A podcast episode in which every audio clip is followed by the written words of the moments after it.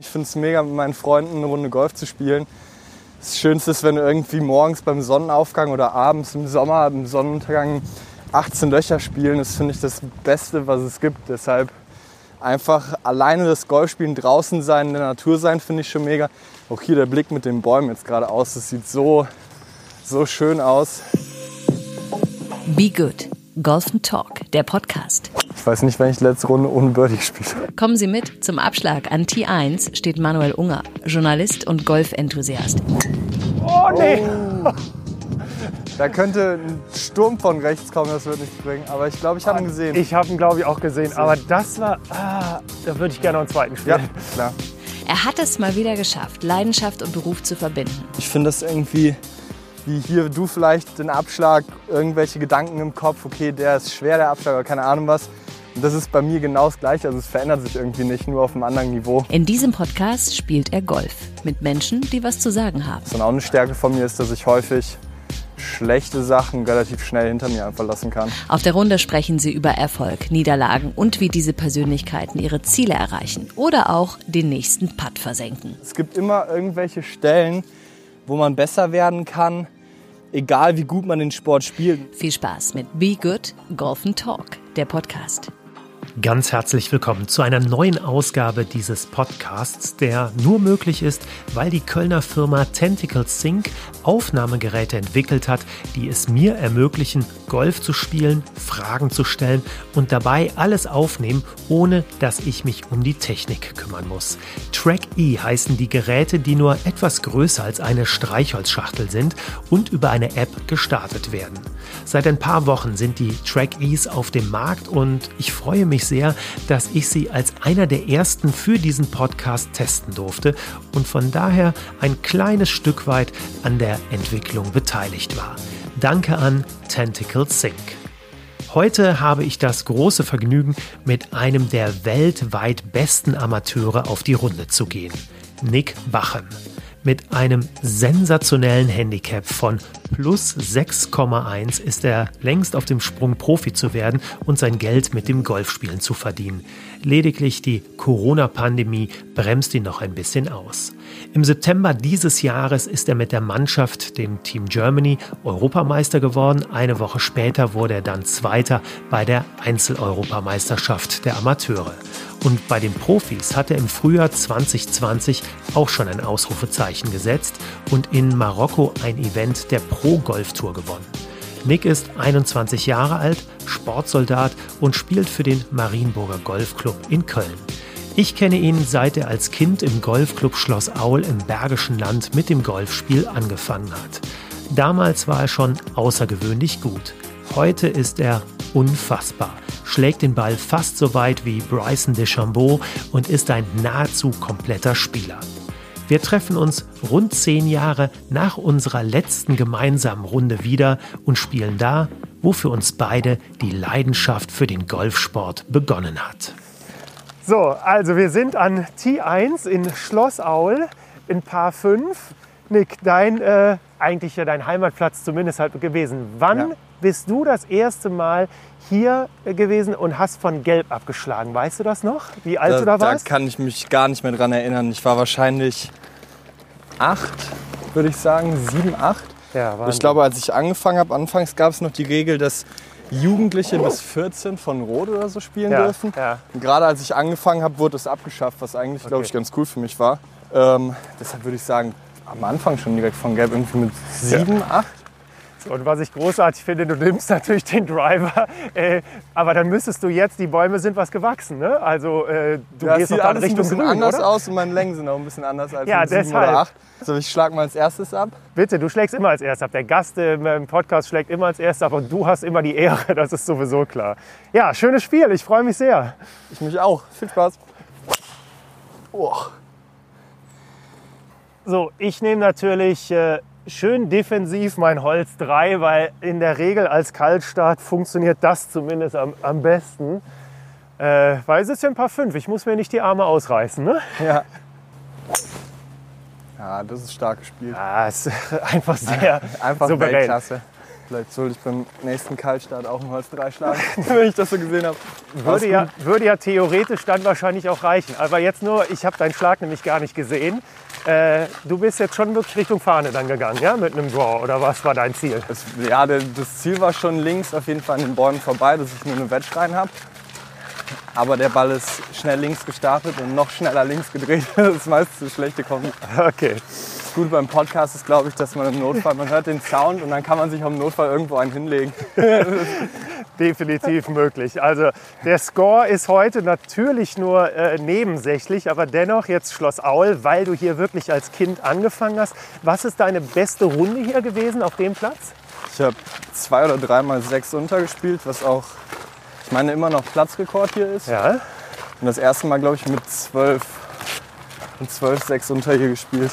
Ja, das ist natürlich echt der Hammer. War das dann auch schon so ein ja, Schlüsselmoment, dass du gedacht hast, oh, wenn ich jetzt mit zwölf Jahren schon sechs unter hier spiele, ähm, vielleicht könnte das ja wirklich was werden mit einer Pro-Karriere? Ja, auf jeden Fall. Also früher hatte ich immer das Gefühl, als recht hier in Schloss Aul, wenn man irgendwie mit den ganzen Hügeln und Doglegs und keine Ahnung was, alle Löcher in- und auswendig kennt, ich mit 12 oder 13 schon immer gesagt, wenn hier ein Profiturnier wäre, würde ich immer gewinnen, weil ich jeden Schlag kenne. Ähm, ja, auf jeden Fall. Das heißt, ähm, wann kam wirklich das erste Mal der Gedanke, dass du Golf wirklich zu deinem Leben machst? Wie alt warst du da? Wahrscheinlich, also die Vorstellung natürlich schon mit, mit 10, mit 9 oder 10. Ja, aber so konkret mit 16 dann noch mit der Entscheidung, zur Sportfördergruppe zu gehen und dann quasi mein ganzes Leben nach dem Golfsport zu richten. Ja, und da ging es dann so langsam los. Sprich, mit 16, wie hoch war dann da auch dein Trainingsaufwand schon? Also hast du da schon jeden schon Tag? extrem hoch. Also ich habe das Gefühl, dass es sich bei mir ein bisschen verändert hat.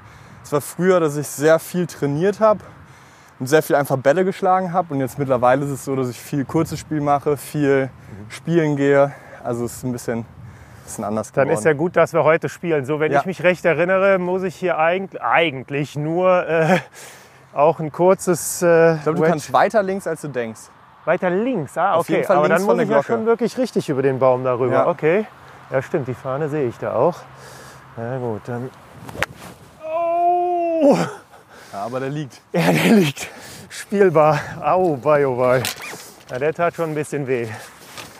Und was bei- so Schlägen fällt mir mal wieder auf, dass mir auch, oder was ich so ein bisschen gelernt habe die letzten Jahre, dass es echt egal ist, wie man spielt. Also es muss jetzt nicht, Ja. es muss nicht schön sein. Es muss einfach nur gut sein. Aber ich meine, Technik ist natürlich schon erstmal das, das, die Grundvoraussetzung, um einen qualitativ guten Schlag zu machen. Wie sehr hat sich deine Technik noch verändert? Ich sag mal, als du 16 warst und schon das Gefühl hattest, okay, ich werde vielleicht Pro, zu jetzt, wo du 21 bist. Ich denke mal, meine Technik hat sich eher verändert in Richtung, dass alles was stabiler ist, ein bisschen gleichmäßiger. Dass ich ja, keine Ausreißer mehr nach oben habe, also keine, keine dramatisch schlechten Schläge. Ist gut, wenn man das sagt und hier gerade links einen Raff sucht. Ja. Ähm, nee, und sonst so ein bisschen auf meinen Körper angepasst, dass es rückenschonend ist, dass man halt viel spielen kann, ohne, ohne sich zu verletzen.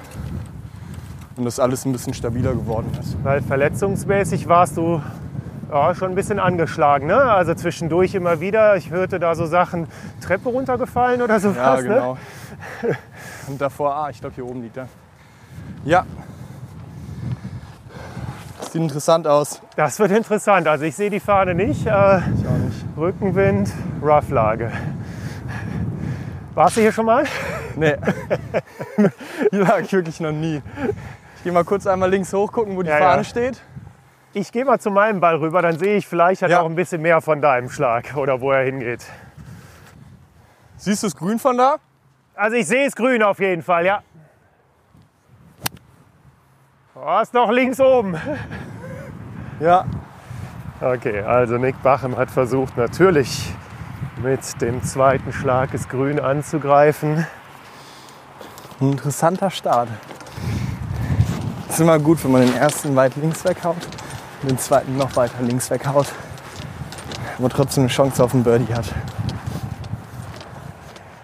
Reicht ein Schläger mehr? ein Schläger mehr war doch eigentlich das, worum es hier geht, ne?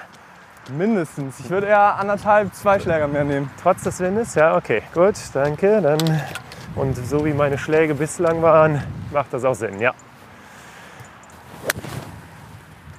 Ja, ist sehr gut. Ja, perfekt. Aber, aber gut, dass aber es äh, doch zwei Schlag. Schläger mehr, mehr waren. Ich glaube, der ist von der Länge perfekt. Ja, könnte gut sein, ja. Könnte auch noch ein bisschen zu Fahne gelaufen sein. Ah, in Regulation ist natürlich schon mal für mich immer auch gut. Ja, ich glaube, wir haben das letzte Mal zusammen gespielt. Da warst du vielleicht zehn. Ich schätze mal, du warst zehn. Und zwar haben wir da für die Mannschaft Schloss Aul ja, gemeinsam gespielt, DMM, und wir haben einen Vierer gespielt. Und ich, äh, ich habe es leider versaut, das weiß ich noch. Du warst damals schon sehr gut, weil ich kann mich daran erinnern, als du Einzelmatchplay gespielt hast gegen einen Spieler, wirklich, den kannte ich halt vom Sehen, total erfahrener Turnierspieler, ich sag mal so Mitte 50. Und er kam von der Runde nach Loch 15 und meinte, er hatte keine Chance. Also der, er meinte, er hätte ja. gut gespielt, aber da hast du schon Birdies halt irgendwie äh, ihm um die Ohren gehauen im Matchplay. Und äh, ja, kam er wirklich wie ein geprügelter Hund von der Runde und du strahltest über das ganze Gesicht. Also das war. Ja, das kenne ich, kenn ich noch von früher aus, auch ja. vom Papa, wenn er es erzählt, dass ich da ja noch super jung war, 10, 11, ja. 12, für die Mannschaft gespielt habe und dann die meisten wenn man miteinander oder gegeneinander gespielt hat, die dann 35, 40 oder einfach erwachsene Leute waren. wenn die dann von einem Zehnjährigen ja, nicht gezeigt bekommen, wie es geht, aber, ja, aber zumindest abgezogen wurden, ja. ja. Dann ist das natürlich für mich sehr witzig. Ja. Aber ich glaube, dass die es auch ganz witzig fanden. Aber welche Erinnerung hast du an wirklich deine Kindertage. Bist du damals auch schon mit dem Selbstbewusstsein rangegangen? Klar gewinne ich. Ja, auf jeden Fall. Also ich glaube, dass ich schon relativ früh ein sehr gutes Selbstbewusstsein hatte und einfach sehr gerne bei allen Sportarten eigentlich so ein Zocker bin. Also ich schon wieder gefunden. Ist er das? Nee. nee, Topflight spielst du nicht, ne? Ähm, und deshalb eigentlich überall immer zocken will. Und ja, ich glaube, wenn man mit der Einstellung eigentlich jede Runde spielt, dann muss man auch schon an sich glauben, dass man jedes Match gewinnt. Und das war früher so. Und ist bis, jetzt zum Glück noch nicht weggegangen. Ja, gut. Suchen wir erstmal deinen Ball. Also ich hatte ihn durch die Bäume nämlich nicht äh, gesehen. Ich sah ich habe den aufkommen Grün. sehen. Okay. Ja, so mega weit war der nicht. Hier liegt was. Mit einem Strich drauf? Nee. Ich bin froh, wenn wir oben sind fürs Unterhalten. Ich, woll, ich wollte halt auch gerade sagen, man muss vielleicht halt noch hinzusagen, dass Schloss Aul wirklich ein zumindest physisch äh, anspruchsvoll Platz ist, vom Spielerischen auch, aber er, ist ja, er spielt sich relativ kurz. Ne? Also ich meine, ja. für dich brauchen wir jetzt gar ja. nicht drüber zu reden. Ah, hier liegt noch was. das ist schon mal nicht schlecht. Nee. Aber drei Bälle gefunden. Ist mir die Hauptsache. Ja, komm, dann. Einmal gucke ich hier links ja, ja. noch und dann sehe die ganze Zeit eine Maus lang flitzen. Also. Das Gute ist aber an Schloss Aul, wenn man die Eins geschafft hat, dann ist man oben genau. am Gipfelkreuz und kann dann, kann dann erstmal wieder entspannen. Ja, ich würde mir dann einfach mal einen hier hindroppen. Ja, bitte, absolut. Wie gesagt, heute soll es vor allem Spaß machen. oh ja, hör mir auf. So, das muss ich jetzt kurz kommentieren. Also, Nick droppt sich ein im Rough und es geht gefühlt 10 Meter bergab und wie der Fachmann sagen würde, er hat nicht viel Grün, um damit zu arbeiten, sprich Lobshot und legt ihn wirklich 5 cm an die Fahne. Also wieder, wieder mal schade, dass es kein Videopodcast ja, ist. Ja, bei so Schlägen ist es schade, aber sonst ist es bisher für mich gar nicht schlecht, dass es kein Videopodcast ist. Ich habe zumindest ja auch noch eine Birdie-Chance, also nur um das noch mal ganz kurz. Aber es geht ordentlich bergab und viel ja, Break. genau. Und halt Break von links oben. So viel weiß ich auch noch. Ja. Okay, zu viel Break. Aber ich denke, das mit einem Paar komme ich jetzt schon zurecht. Ein ganz solides Paar. Ich finde die Grüns sehen gar nicht so schlecht aus. Nee, gar nicht. Sehen wirklich gut aus, wie gesagt. Also ich äh, Habe hier früher ja gerne und sehr viel gespielt, aber jetzt die letzte Zeit wirklich äh, überhaupt nicht mehr. Aber immer noch ein landschaftlich vor allem hervorragender Platz. Das also sagt das, die Mama auch immer. Ja, die Mama, egal was für ein Golfplatz es kann, es kann eine schöne Obstwiese sein mit schlechten Grüns, schlechten Fairways. Solange irgendwo ein schöner Ausblick ist, ist die Mama happy. Geht mir, muss ich sagen, auch so. Also ich finde schon, dass äh, auch das Naturerlebnis beim Golf wirklich eine Rolle spielt. Und jetzt haben wir hier eine absolute Besonderheit in Schloss Aul. Hier gibt es nämlich den Zauberteppich. Also um hoch zu Loch 2 zu kommen, steht man hier auf einem Förderband. Du spielst ja wirklich auf vielen Plätzen auf der ganzen ja. Welt. Hast du das noch mal irgendwo anders erlebt, dass es sowas ich gibt? Ich habe das einmal noch erlebt bei der Jugendweltmeisterschaft in Japan auf dem Golfplatz. Der ist da, das sieht aus wie so ein Dschungel eigentlich, wo man spielt. Und dann zwischen den Bahnen ist teilweise auch, dann sind da so Bänder. Und das kann man sich so ein bisschen vorstellen wie beim Skifahren, wenn man anfängt Ski zu fahren. Genau. Diese Rollbänder, wo man sich draufstellt und hochgefahren wird. Ja, Golf in Japan. Also ist das somit das Exotischste, was du bislang erlebt hast? Ja, ich würde schon sagen, also der Golfplatz war mega und das ganze Event ist dann immer cool gewesen. Wir haben davor ein Pro-Am oder ein Am-Am gespielt, also wir Amateure mit anderen Leuten aus ja. Japan, die irgendwie Sponsoren waren, haben mitgespielt. Da wurden wir dann mit Karts da rumgefahren, dann waren über riesen Events und so. Es war schon immer was Besonderes. Wir haben natürlich auch immer gut gespielt. Das macht es dann natürlich noch schöner.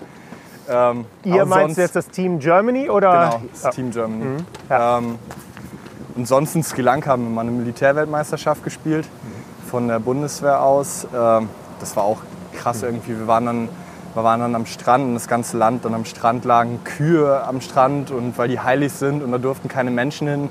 Der Strand hat den Kühen gehört. Durch den Dörfer sind Elefanten frei rumgelaufen. Die hatten eine Elefantenplage. Mhm. Uns wurden irgendwie neben uns, wir haben am Golfplatz geschlafen, äh, war ein Kanadier im Zimmer und bei dem ist nachts, hat er gedacht, dass da eingebrochen wurde. Und dann sind da einfach Affen durchs Fenster reingekommen, haben das Zimmer, Zimmer total verwüstet, haben dem Klopapier und Essen und keine Ahnung was geklaut und sind dann wieder rausgelaufen. Äh, also vom Erlebnis her würde ich sagen, ist Sri Lanka wahrscheinlich schon am, am eindrucksvollsten gewesen. Das muss man vielleicht jetzt erstmal noch auch dazu sagen, die deine Biografie nicht kennen. Also du bist halt dann äh, nach der Schule bist du zur Sportförderkompanie und genau. Sportsoldat geworden. Warum? Weil ich nicht nach Amerika aufs College gehen wollte, aber auch nicht direkt Profi werden wollte und dann so die Förderung, dann der Nationalkader hat irgendwann angefragt, der Trainer der Uli Eckert, ob ich das nicht vielleicht machen will. Ähm, und dann läuft es so ab, dass man über den Nationalkader empfohlen wird. Und der OSP, der Olympiastützpunkt, ähm, die fragen dann gemeinsam bei der Bundeswehr an, ob noch Plätze frei sind für die Sportler. Und dann kommt man da in die Sportfördergruppe im besten Fall, so wie ich. Dann macht man am Anfang eine Grundausbildung, wo man ein bisschen lernt, was Bundeswehr und Militär und alles Mögliche heißt. Die ist verkürzt für Sportler. Das war bei mir waren es sechseinhalb Wochen. Das ist jetzt mittlerweile sind es nur noch vier Wochen. Und danach ist man freigestellt für den Sport. Mhm. Ist so ein bisschen hat dann für die Bundeswehr so einen repräsentativen Auftrag, dass man in einem Podcast erzählt, dass man bei der Bundeswehr ist und dass es die Sportfördergruppe gibt. Mhm. Ähm, und kriegt dann das Gehalt von der Bundeswehr, mhm. kann Golf spielen, kann sich auf den Sport konzentrieren und dann ja. Aber also hast du es bislang bereut, diesen Schritt gegangen zu sein oder war das wirklich für dich äh, die richtige Entscheidung? Es war auf jeden Fall die richtige Entscheidung für mich. Es war nur so, dass ich nach der 10. Klasse in der Schule, ich war auf dem Gymnasium in Siegburg, ähm, also bei mir zu Hause in der nächsten Heimatstadt, da habe ich immer super frei bekommen für den Sport und bin freigestellt worden und alles. Und dann hieß es, dass es für die Oberstufe nur noch äh, fünf Tage, glaube ich, im Jahr oder im Halbjahr frei gibt für den Sport. Okay. Und ich mich so quasi ein bisschen entscheiden sollte. Ja. Und ja, dann fiel die Entscheidung entschieden. Und bisher bereue ich es nicht. Manchmal wäre es natürlich schon cool, zumindest ein Jahr weitergemacht zu haben, um dann das Fachabitur zu haben, um irgendwie was zu studieren oder keine mhm. Ahnung was. Mhm. Erst recht jetzt so in der Corona-Zeit, wo man nicht so richtig spielen kann oder mit mhm. den Verletzungen denkt man sich dann schon vielleicht noch nebenbei was anderes machen, wäre ganz cool aber sonst gar nicht. Mhm. Erst recht, wenn natürlich die Turniere gut laufen. Dann ja. Ja, über deine Saison äh, 2020, obwohl Corona, ja, äh, sprechen wir natürlich gleich auch noch. Und es freut mich natürlich, zückt äh, Nick an Loch Nummer zwei direkt wieder den Driver. Denn 274 äh, Meter bis zum Grün, das ist deine Länge, ne? Ja, auf jeden Fall. Also, also ich weiß, dass ich normalerweise ein Holz 3 schlage. Aber ich habe jetzt vier Wochen kein Golf gespielt und, und deshalb rechne ich mal einen Fehltreffer mit ein. Ah, okay. Oh, ich weiß nicht, ob es klappt. Ich versuche einen Fade oder einen Slice reinzuschlagen. Auch das kann ich auch. ich kann es nur nicht vorher ansagen.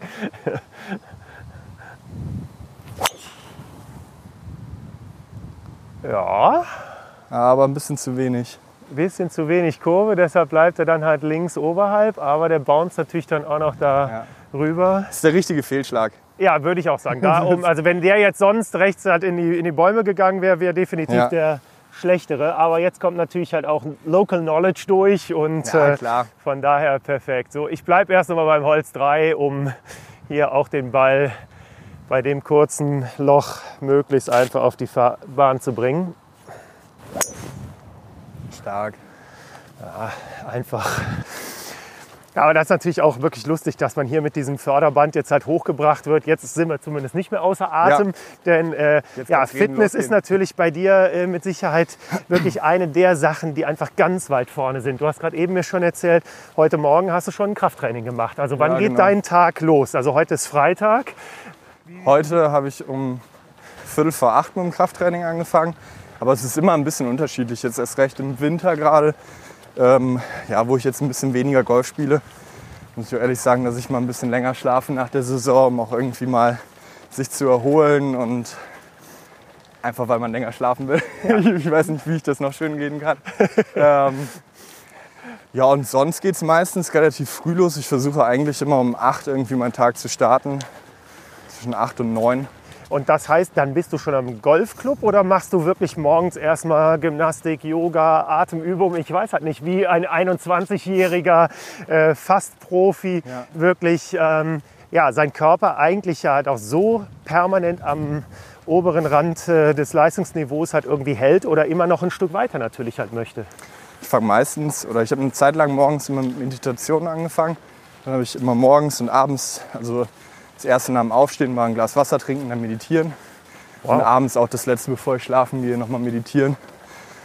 Und erst recht dadurch, dass ich mit Verletzungen so ein bisschen Probleme hatte, mhm. ist es bei mir so, dass ich morgens meistens, bevor ich auf den Golfplatz fahre, erstmal Krafttraining, Yoga, Gymnastik, irgendwas mache, um den Körper warm zu machen und dann bereit fürs Golfspielen zu sein.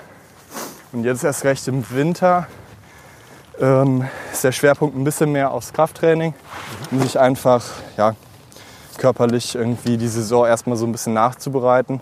Dass man, wenn man irgendwo Baustellen hat, wenn man Rückenschmerzen, Rückenprobleme, irgendwas hat, da ist erstmal einen Griff zu bekommen. Ähm, ja, und sich dann einfach körperlich vorzubereiten für die ganze Wintersaison.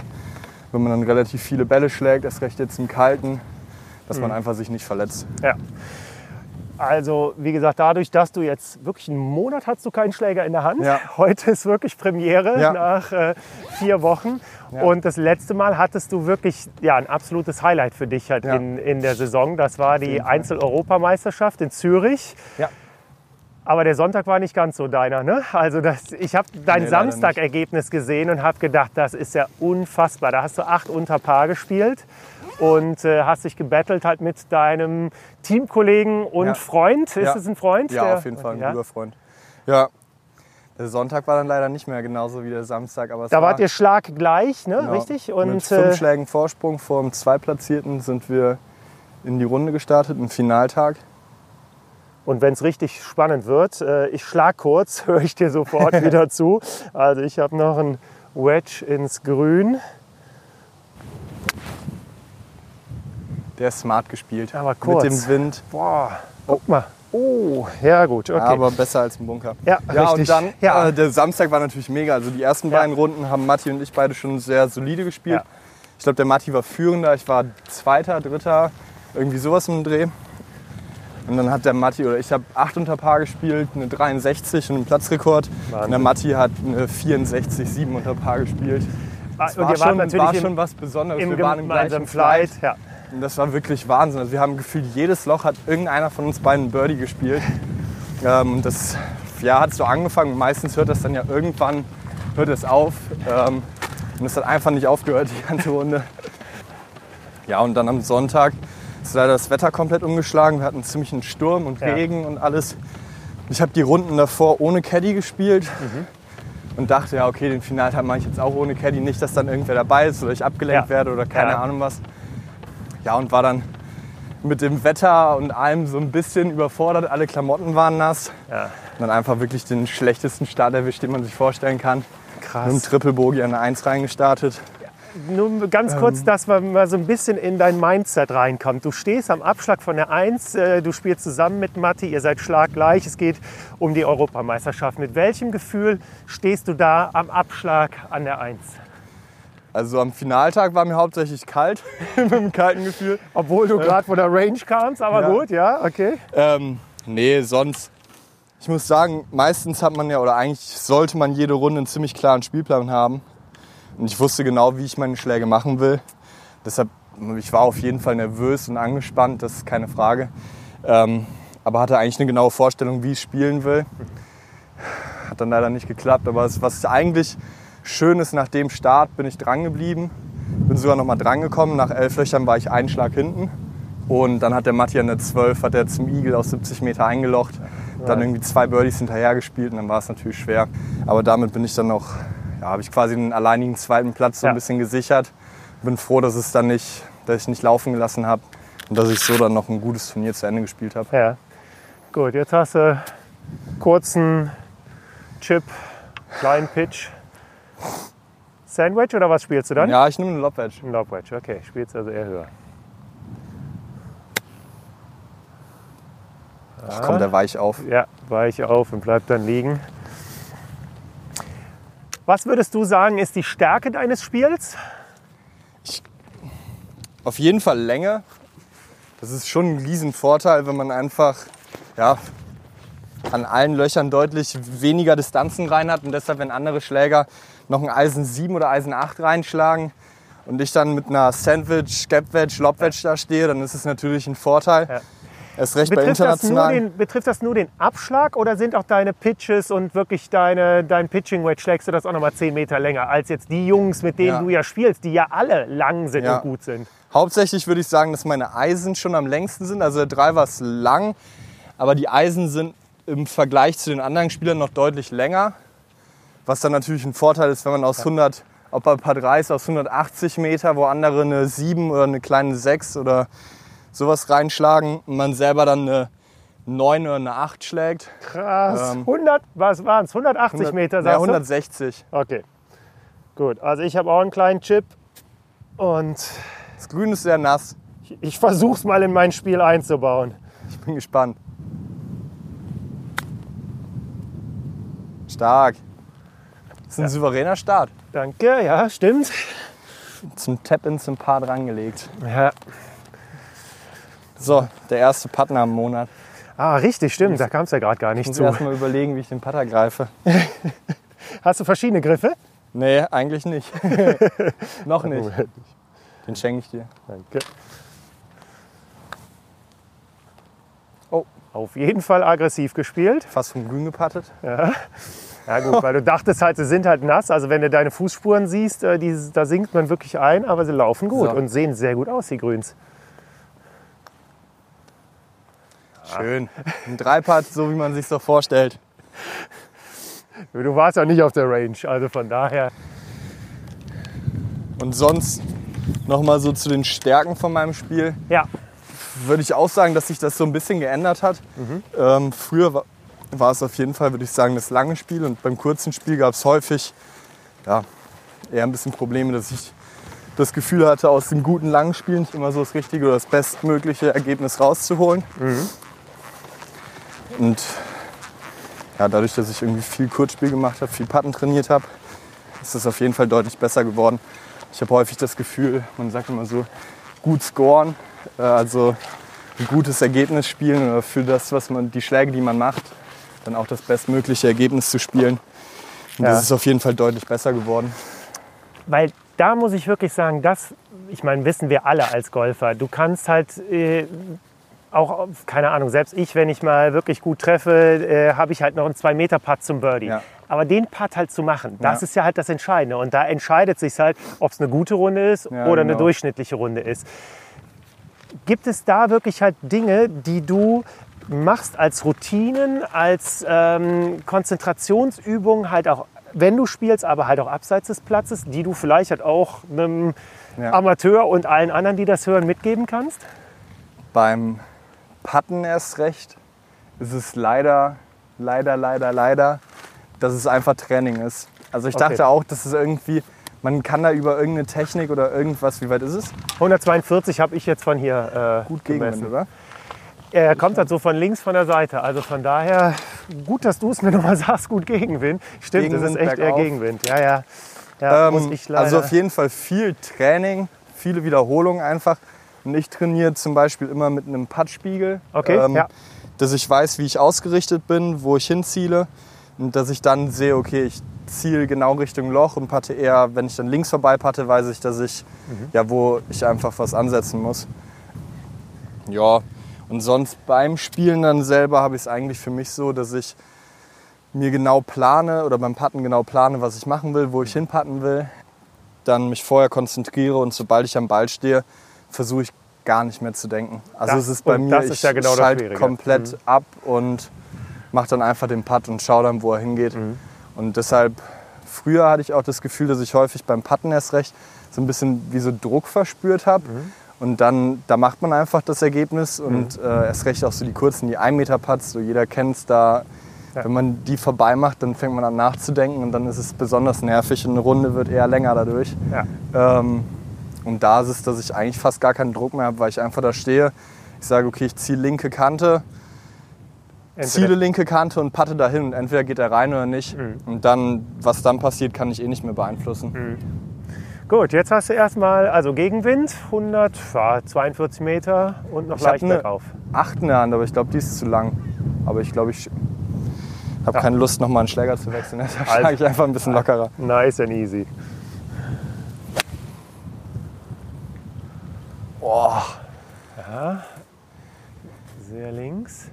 Ja, ich meine, es ist doch für dich vielleicht auch mal interessant, jetzt mal nach einem Monat wirklich ja. äh, einfach auf die Runde zu, zu gehen und zu gucken, was passiert und wie es sich anfühlt. Was wie ist dein erstes Zwischenresümee? Wie fühlt es sich an? Also jetzt es fühlt sich ganz komisch an, den Schläger zu greifen, fühlt ja. sich super komisch an.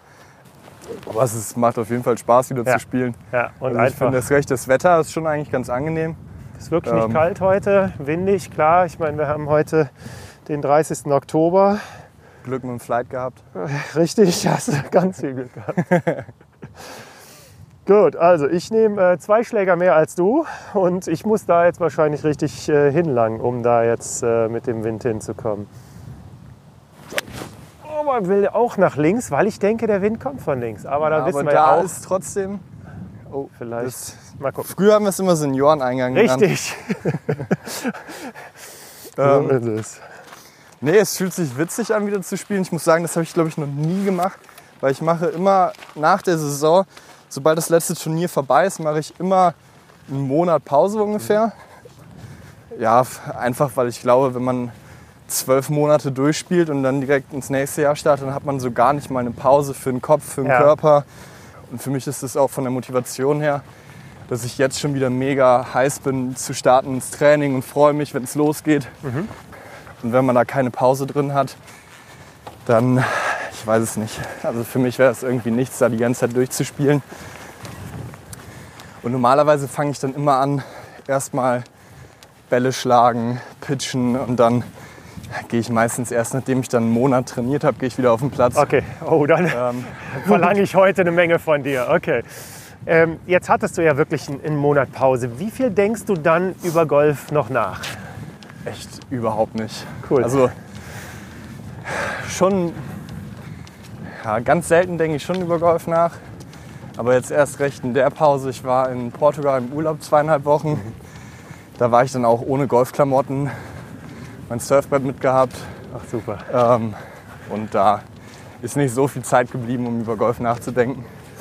Und ist Surfen dann äh, ja, wirklich halt auch noch so eine weitere Leidenschaft, wo du.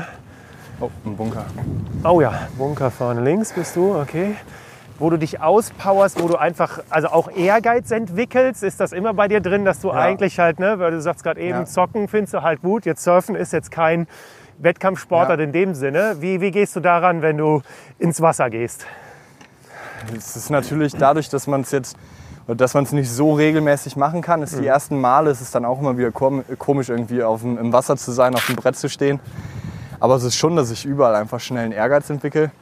Das ist recht beim Surfen, was ich sage, ist schon eine große Leidenschaft von mir. Mhm. Es ist so, dass man dann irgendwie. Das heißt, das hast merkt, du auch richtig drauf? Also du reitest ja, da wirklich die Welle, ja? Ja, schon. Stark. Und das ist dann so, dass man irgendwann versucht, okay, man merkt, man kriegt die Wellen gut. Man will mal irgendwie versuchen, mhm. Ja, leicht zu springen, ah. irgend, irgendwelche Tricks zu machen. Wow. So, ich chip mal kurz und dann darfst du dich auf deinen Bunkerschlag konzentrieren. Ich möchte ja schon, dass du mal ein reguläres Paar heute wenigstens spielst.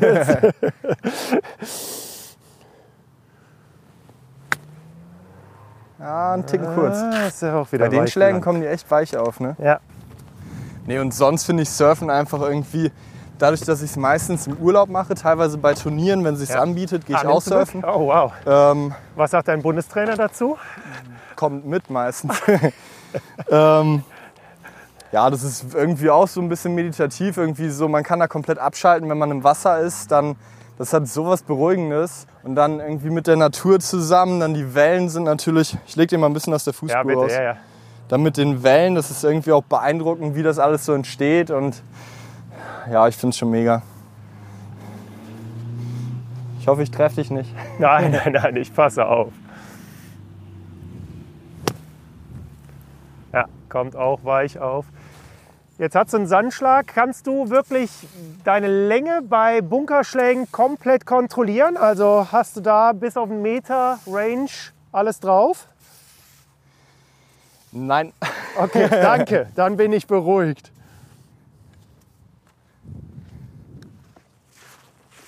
Come on. Oh. Ach, ähm, ich habe schon so grob eine Vorstellung, wie lange ich zum Beispiel meine Lobwedge aus dem Bunker schlage und habe dann da, ich würde sagen, ich habe für alle Wedges aus dem Bunker so drei, vier verschiedene Bewegungen. Ja. Und dann kriege ich die auf eine unterschiedliche Länge und meine Lobwedge schlage ich dann bis 25 Meter aus dem Grünbunker. Mhm. Wenn ich dann einen längeren Bunkerschlag habe, nehme ich einfach mal genau die gleiche Bewegung, nehme einfach nur einen Schläger mehr. Ja. Mhm. Also es ist meistens, ist recht beim kurzen Spiel irgendwie viel, ja, wenn man es sich leicht machen kann, dann sollte man es sich auch leicht machen. Zweieinhalb Meter Putt. Und links vorbei. Nee. Nein, Mitte an den Stock. Puh, Ah, jetzt bin ich beruhigt. Erstes Paar, aber ich würde sagen, well es ist done. lange her, dass ich für ein Paar eine Faust, einen Fistpump bekommen habe. das stimmt. Ja, da siehst du halt, meine Ansprüche sind halt dann doch auch noch äh, etwas anders. Wann hast du das letzte Mal mit jemandem gespielt, der Handicap minus 5 hatte und halt nicht äh, plus 5? Ist wahrscheinlich auch ewig her. Boah, es kommt selten vor, aber ab und zu, ja, wenn ich mit Freunden spiele, die irgendwie ja. gar kein Golf spielen, teilweise spiele ich auch mit Leuten, die gar nicht bis zum Grün kommen. Ja. Also es ist immer unterschiedlich. Solange Was sagen Spaß deine Freunde macht, dazu, dass du äh, ja, Golf bist? Ich meine, wir können ja schon eigentlich davon sprechen, dass du Golfprofi bist, auch wenn du jetzt ja. halt noch nicht dein Geld damit verdienst. Ja. Aber du machst Golf, das ist dein Leben. Ja. Was sagen die dazu? Finden es cool. Also es ist natürlich so ganz früher in der Schule, beim Fußball vor allem, wenn ich dann irgendwie am, immer beim Training war und am Wochenende nicht gespielt habe, nicht die Fußballspiele gemacht habe, ähm, weil ich dann irgendwie beim Golf war, dann mit 10, 11, 12 war natürlich dann so, ja, du gehst lieber Golf spielen als Fußball spielen. Ja, ja. Ähm, aber mittlerweile ist es total, was heißt toleriert, aber es, ja. ich finde es cool. Die, die sehen eher so das Reisen, dass man irgendwie eine Leidenschaft hat und dass man damit mhm. dann sein Geld verdienen kann. Ich würde nicht sagen, dass viele neidisch sind, aber ich glaube, dass es, dass es mich schlechter treffen könnte. Definitiv. So, früher war das hier, also ist wahrscheinlich immer noch das schwerste Loch in äh, Schloss Aul, was wir jetzt haben. Ja. Für mich immer Horror, weil da sind zwei Bunker mitten im äh, Weg. Links oben der Weg ist aus. Für dich wahrscheinlich jetzt, der, die Bunker kommen sowieso nicht ins Spiel, das ist klar, aber du gehst schon eher Richtung Fahne, ne? oder? Nee, nicht ganz. Also ich würde sagen, ich gehe auf den, zwischen den linken Bunker und die 150 da rechts. Mhm. Ähm, bei dem Wind ist es ein bisschen schwierig und dadurch, dass es so nass ist, normalerweise hat man es. Es kann ein Vorteil sein, kann aber auch ein Nachteil sein, dass alle Bälle eigentlich nach rechts runterkicken beim Dogleg rechts. Ich, ich schiele einfach mal auf den Bunker und gucke, was passiert. Sehr gut. Ich versuche den bei dem Wind einen Ticken flacher zu schlagen als sonst.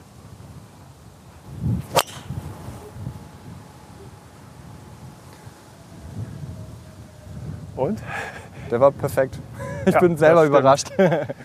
ne, das war der war eigentlich sagen. genau der perfekte ja. Schlag. Mitte Fairway. So, was hat der jetzt für eine Länge? Was würdest du sagen? Weil wir haben jetzt auch noch Gegenwind. Kannst du das einschätzen, wie gut du den getroffen hast? Der war schon sehr gut getroffen. Ich habe das Gefühl, dass ich mich noch nicht so richtig schnell bewege. Das Loch ist 416 Meter. Ich würde sagen so 270, 280. Hat der Carry-Länge dann sogar, ne? oder? Ich glaube ja. Ja. ja. Also Carry und mit Und mit wie viel Prozent hast du den jetzt geschlagen? Was würdest du denken? Wie viel mehr 80, ist noch drin? 85. Und das kannst du auch immer dosieren? Also wenn du mal echt Vollgas gibst, kommt das vor in der Turnierrunde, dass du wirklich richtig Vollgas gibst? Ja, auf jeden Fall. Ja? Aber okay. es kommt immer auf die Löcher an. Also teilweise ja. ist es ein Vorteil, wenn man dann über Hindernisse drüber schlagen kann. Dann gebe ich schon gerne Vollgas. Wo landet der dann? Im Wasser? Nee. Im, im Nein, ich meine jetzt längentechnisch. Also nee, ähm, so auf 300, über 300 Meter auf jeden Fall Carry, würde ich sagen. Ich probiere jetzt auch mal, ich habe gar nicht geguckt, wohin ich spiele. Ich bin jetzt so beeindruckt, aber okay. Stark, der erste Drive ah, das heute. ist aber da, fragt man, da frage ich mich natürlich, warum nicht öfter der Driver. ja, das stimmt natürlich dann auch. Ja, das, also, Leider ist es bei mir wirklich längentechnisch gar nicht so ein Riesenunterschied. Wenn ich den Driver wirklich richtig voll treffe, okay, dann ja. fliegt er nochmal 20 Meter weiter. Aber bei dem Loch kann ich mich auch an früher erinnern. Der zweite Schlag ist es hier halt. Ne? Ja. Und der ist natürlich, äh, wenn man jetzt nicht 270, äh, 280 Meter Carry schlägt, ist das einfach ein langes Loch. Also, ja, auf jeden Fall. Und ein gemeines Loch. Also auch, wie gesagt, links alles aus durch die Straße. Da muss man natürlich ein bisschen gucken. Bei mir ist zwischen meinem Holz 3 und meinem Driver auch nicht so ein Riesenunterschied von okay. der Länge. Wow. Das wusste ich gar nicht. Aber es, beim Holz 3 darf man die Schlagfläche so dünn wie, also da darf man die Schlagfläche bauen, wie man will. Okay. Das heißt, die wird dann häufig ganz dünn gebaut. Ja. Und dadurch entsteht dann so ein Trampolineffekt quasi. Und beim Driver ist es reguliert, dass halt dieser Trampolineffekt nicht zustande kommt. Okay. Ähm, deshalb ist es häufig, dass ein Holz 3 fast genauso weit fliegt wie ein Driver, mhm. weil da halt an der Schlagfläche alles manipuliert werden darf und gemacht werden darf, wie man will. Deshalb ist es häufig, wenn man Holz 3 schlägt, dass es gar nicht so ein Riesenunterschied ist. Okay, also wusste ich wirklich bislang auch nicht. Von daher. Ich habe das auch erst vor ein paar Monaten von unserem Nationaltrainer erfahren, mhm. weil ich gesagt habe, dass ich teilweise mit Holz 3 genauso lang schlage wie mein Driver, wenn ich es perfekt treffe. Und da hat er mir es gesagt. Wie oft äh, siehst du den, dein Nationaltrainer? Kommt der zu dir in deinen Heimatclub Marienburg und trainiert der auch mit dir oder guckt, was du machst? Nach Marienburg kommt der, also der Uli Ecker, Ulrich mhm. Eckert ist unser Herren-Nationaltrainer. Nach Marienburg kommt er gar nicht. Wir treffen uns, wenn bei Lehrgängen in St. Leon Roth am Olympiastützpunkt ähm, oder im Ausland bei Turnieren oder Trainingslagern sehen wir uns ähm, in der Saison sehen wir uns fast jede Woche. Oh, okay. Ja, und im Winter eigentlich, ich würde sagen, zweimal im Monat. Also mhm. dann immer für eine Woche. Das heißt, dann fährst du nach St. Leon Roth genau. und dann trainiert ihr da gemeinsam. Und je nachdem, also jetzt dieses Jahr, Corona-bedingt wahrscheinlich dann in St. Leon Roth. Und sonst die letzten Jahre war es häufig dann irgendwie in Spanien oder in Portugal zum Trainieren. Das ist natürlich vom Wetter ein bisschen angenehmer als da. Sehr schön. Das sind halt die Vorteile. Oh, und was ein wirklich herrlicher Blick, weil früher waren hier diese riesigen Fichten, als ja. ich hier noch gespielt habe. Und äh, das ist jetzt echt. Ich meine, die haben das sogar wegen dem Blick extra abgemacht. Kann sein. Oder halt auch der Borkenkäfer könnte natürlich auch sein. Das. so, ich, ah, ich weiß halt auch noch von früher. Also ich meine, das sind jetzt hier 210 oder sonst was. Da, ach, ich will lieber, lieber mal in die Nähe von dir kommen und spiel's mal entspannt, obwohl es ein paar vier ist als paar fünf. Äh, weil Fehlschläge am Freitag finde ich jetzt doof. Das ist ein schlechter Start ins Wochenende. Ja, genau. Aber es ist äh, vom Fairway auch noch, finde ich, dafür, dass so viel geregnet hat, steht man hier ganz gut. Also ist ja, okay. Ist im guten Zustand. Ist ein Wasser im Bunker, aber ja. kann man nicht drum herum. Der ist ja. stark. Ja, der ist halt. Ne, so. Ich merke schon, ein kleiner Fade überall drin. Ja, das stimmt, sehr gut. Ich finde ja. aber ein Fade schöner als ein Draw. Ehrlich? Ja, das ist ja zum ja. Beispiel halt auch für die meisten Amateure, die natürlich sagen, nee, ich will unbedingt Draw, dann fliegt er noch länger oder ja. ne, ist halt länger. Aber das weiß man ja halt auch, wenn man ein bisschen jetzt halt auch die PGA Tour verfolgt, dass halt ein Dustin Johnson lieber einen kontrollierten Fade ja. spielt und der Ball bleibt halt eher liegen und bounced halt nicht ja. noch irgendwo hin. Das heißt, was ist dein normaler Schwung? Ist das Normalerweise auch ein Fade. Okay. Ich habe eher Fades. Und ja. Hast du damals bei mir abgeguckt, ne? Genau, da war ich einfach so begeistert von dem, von dem Power Fade. Und genau. deshalb habe ich gedacht, der muss es werden. Ja. Wie du gerade gesagt hast, du legst vor, auch wenn es ein paar vier ist. Häufig ist es so, oder bei uns auch, dass man eigentlich gar nicht so darauf achten sollte, ob das jetzt gerade ein paar vier, ein paar drei, ein paar fünf ist, ja. sondern einfach. Häufig habe ich das Gefühl, dass viele Spieler ein Loch an, oder ich auch. Ich würde manche Löcher anders spielen, ja. wenn, wenn das ein paar fünf zum Beispiel ein paar vier wäre. Mhm. Oder wenn ein paar vier was extrem schwer ist, wo ich beim Paar 5 sagen würde, okay, ich lege vor, mhm. dann denke ich mir meistens, nee, ich lege jetzt beim Paar 4 nicht vor. Aber eigentlich ist es totaler Quatsch. Also man sollte am besten seine. Oh, ich habe meine Patterhaube schon verloren. Oh. Aber die haben die hinten bestimmt. Man sollte einfach irgendwie das spielen, was man, wo man sich am wohlsten mitfühlt. Ja. Aber ich meine, Paar 5 gibt es doch gar nicht für dich, oder? Nein, also damit nicht, nicht so richtig. das macht doch den Unterschied, ja. So, weißt du, was du für eine Länge hast oder willst du, soll ich noch mal gucken für dich? Dass ja, du ich glaube, ich habe meinen ja, ja, alles mein Laser auch vergessen. Ich bin gut vorbereitet für die Runde. 132. Ich bin ja froh, dass du wusstest, wo deine äh, Schläger überhaupt sind. Ja. So, und nochmal fürs Protokoll: 410 vom Abschlag, 132 bis zur Fahne, amtliche Länge. Vielen Dank. Aber konzentrier dich. So, mal einen Grün treffen wäre schön. Ja. Ich hau auch einen ganz entspannten. Bisher alle eher links weggehauen. Ich stehe schön dem Ball. Sensationell. Bisschen kommt er jetzt nach, nach rechts. Ja, es war doch mal, ist doch bisher mal ein Golfloch. Ist vor allem auch ein Golfschlag. Und das finde ich jetzt wirklich faszinierend, neben dir zu stehen. Ich denke ja immer, dass mein Rückschwung, dass man wirklich dabei einschläft, wenn man den sich anguckt. Aber dein Rückschwung ist zum Glück auch sehr langsam und kontrolliert, ja. sieht er zumindest aus. Ja. Ähm, und die Power kommt dann wirklich erst im Abschwung. Ne? Ja, also bei mir beim Rückschwung ist es so ein bisschen, das ist wie so ein Aufladen eigentlich. Ja. Also ich gehe nach hinten und das, manchmal ist es so, dass ich mir denke, okay, es ist schon extrem langsam, aber eigentlich nach hinten will ich nur so kontrolliert wie möglich nach hinten kommen. Ja. Und dann im Übergang kommt dann irgendwie, lädt sich dann die Power auf. Ja. Weil das sah jetzt halt auch aus wie, ja, 70 Prozent ungefähr, ja. oder? Ist es so? Ja. Oder äh, sind meine Augen natürlich einfach zu schlecht und kein Trackman? Ähm, nee, auf jeden Fall. Also das war eher auch wie, eigentlich wie ein Pitch gespielt. Mit dann, also 132 Meter mit einer 9, okay. Also 70 Prozent mit einer 9. Das ist recht, wenn das Wetter jetzt so wie heute ein bisschen, ein bisschen kälter ist, man irgendwie jetzt nicht, Spanien. nicht wirklich viel trainiert ja. hat, dann ist es häufig bei mir, dass ja. ich eher entspannte Schläge mache als da zu versuchen, irgendwie alles rauszuholen und dann ganz am Ball vorbeizuschlagen. So, Fahne kurz gesteckt. Ich laser jetzt mal nicht, aber ich würde mal sagen 70 Meter ungefähr, vielleicht ja. was weniger. Bisschen vielleicht Wind. 60, 65. Ja. Dürft ihr eigentlich noch Laser benutzen bei den Turnieren, Amateurturniere? Bei Amateurturnieren meistens schon. Also es gibt ein paar Ausnahmen, da dürfen wir dann kein Laser benutzen und spielen mit dem Birdiebook. Okay, sprich jetzt Europameisterschaft war dann das eins? Das war mit dem Laser. Ah doch, okay. Mhm. Das war mit dem Laser. Aber zum Beispiel, wenn wir auf der Pro Golf Tour oder bei Profiturnieren natürlich ja. spielen, darf man nicht mehr lasern. Okay. Bisschen hochgegangen, aber Länge. Oh, ich zeig dir die Linie. Linie aber eigentlich, ich finde es gar nicht so schlecht, ohne Laser zu spielen, weil man dann ein Birdiebook hat, wo wirklich alles drin markiert ist. Man hat auf dem Fairway. Man hat überall Markierungen äh, drauf gesprayt. Das sind dann zum Beispiel rote Kreise oder ist dann ein Kreuz aufs Fairway gesprüht, ein kleines. Ähm, und da steht dann genau, wie weit es ist. Dann hat man die Fahnenposition von Anfang grün und ob die Fahne irgendwie vier Meter von links steht, sieben Meter von vorne.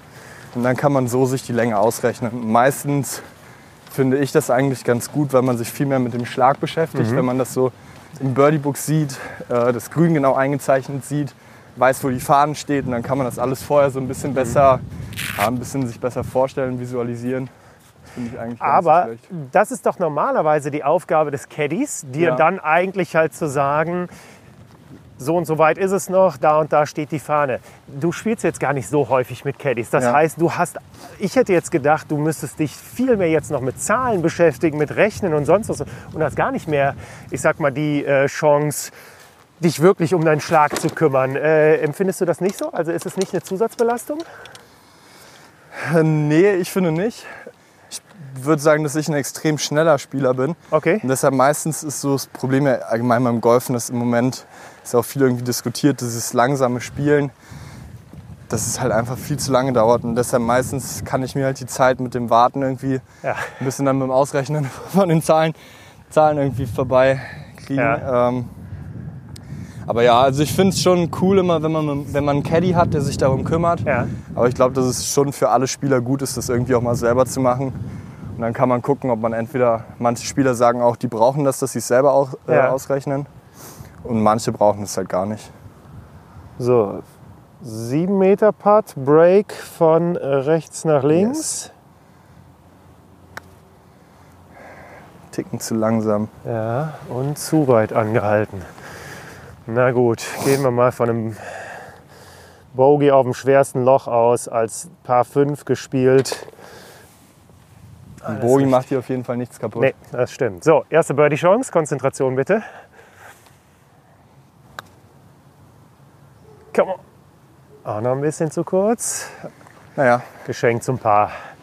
Also kein Fistpump mehr für Pars. Ab jetzt nur noch, ja.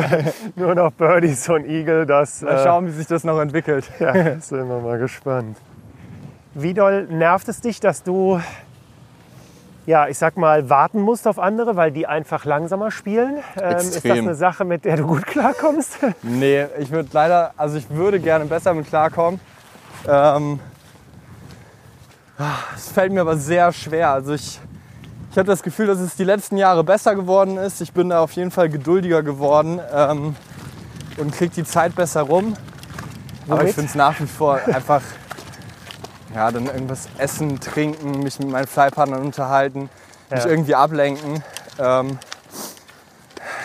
früher war es eher, dass ich das Warten genutzt habe, um mich übers Warten aufzuregen, was natürlich gar nichts bringt. Ja. Ähm, aber es ist trotzdem nach wie vor super nervig. Ach, jetzt sind wir, ich glaube, am höchsten Punkt des Platzes. Ja. Loch Nummer 5. Wunderschönes Paar 4. 4 und 5 sind, würde ich sagen, die schwersten Löcher vom Platz hintereinander ja. weg.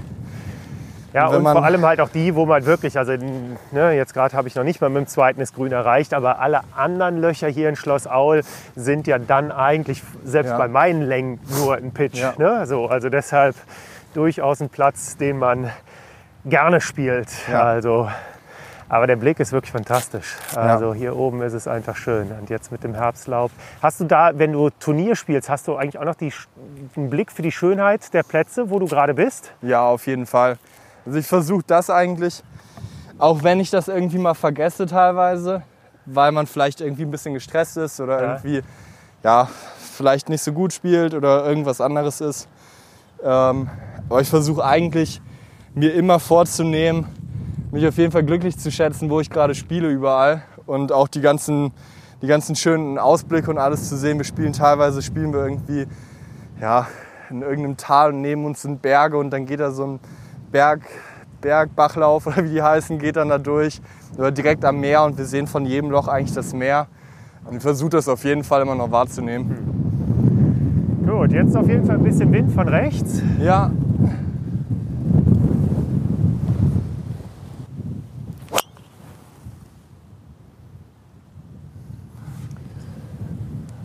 Ja, es müsste auf dem Fairway liegen oder im Grünbunker. Ja, ich wollte gerade sagen, das ist doch dann wieder für dich äh, mit, was haben wir hier, 380 oder sowas? Ne, es sind auch über 400, glaube ich. Auch über 400? Ja, okay. Ja, dann wirst du wenigstens mal ein bisschen gefordert. 402. Gut. Ich wusste nur, dass es lang ist, aber... Das ist mal witzig, hier ist es das zweitlängste Paar 4, glaube ich, auf dem Platz. Ja. Teilweise spielen wir Plätze, wo es keinen Paar 4 unter 400 Meter gibt. Aber das macht dir ja kein, keine Sorge. Also ich meine, Nee, das ist doch also völlig es- egal, ne? Weil So schlage ich auch einen Driver und habe jetzt einen Pitch rein. Ja. Ähm, das geht dann. ja, hier hast du dann jetzt teilweise ja wirklich dann nur äh, pf, ja, wirklich einen halben, dreiviertel Schwung ins Ja. äh, Grün, ne? Das ist natürlich der Punkt.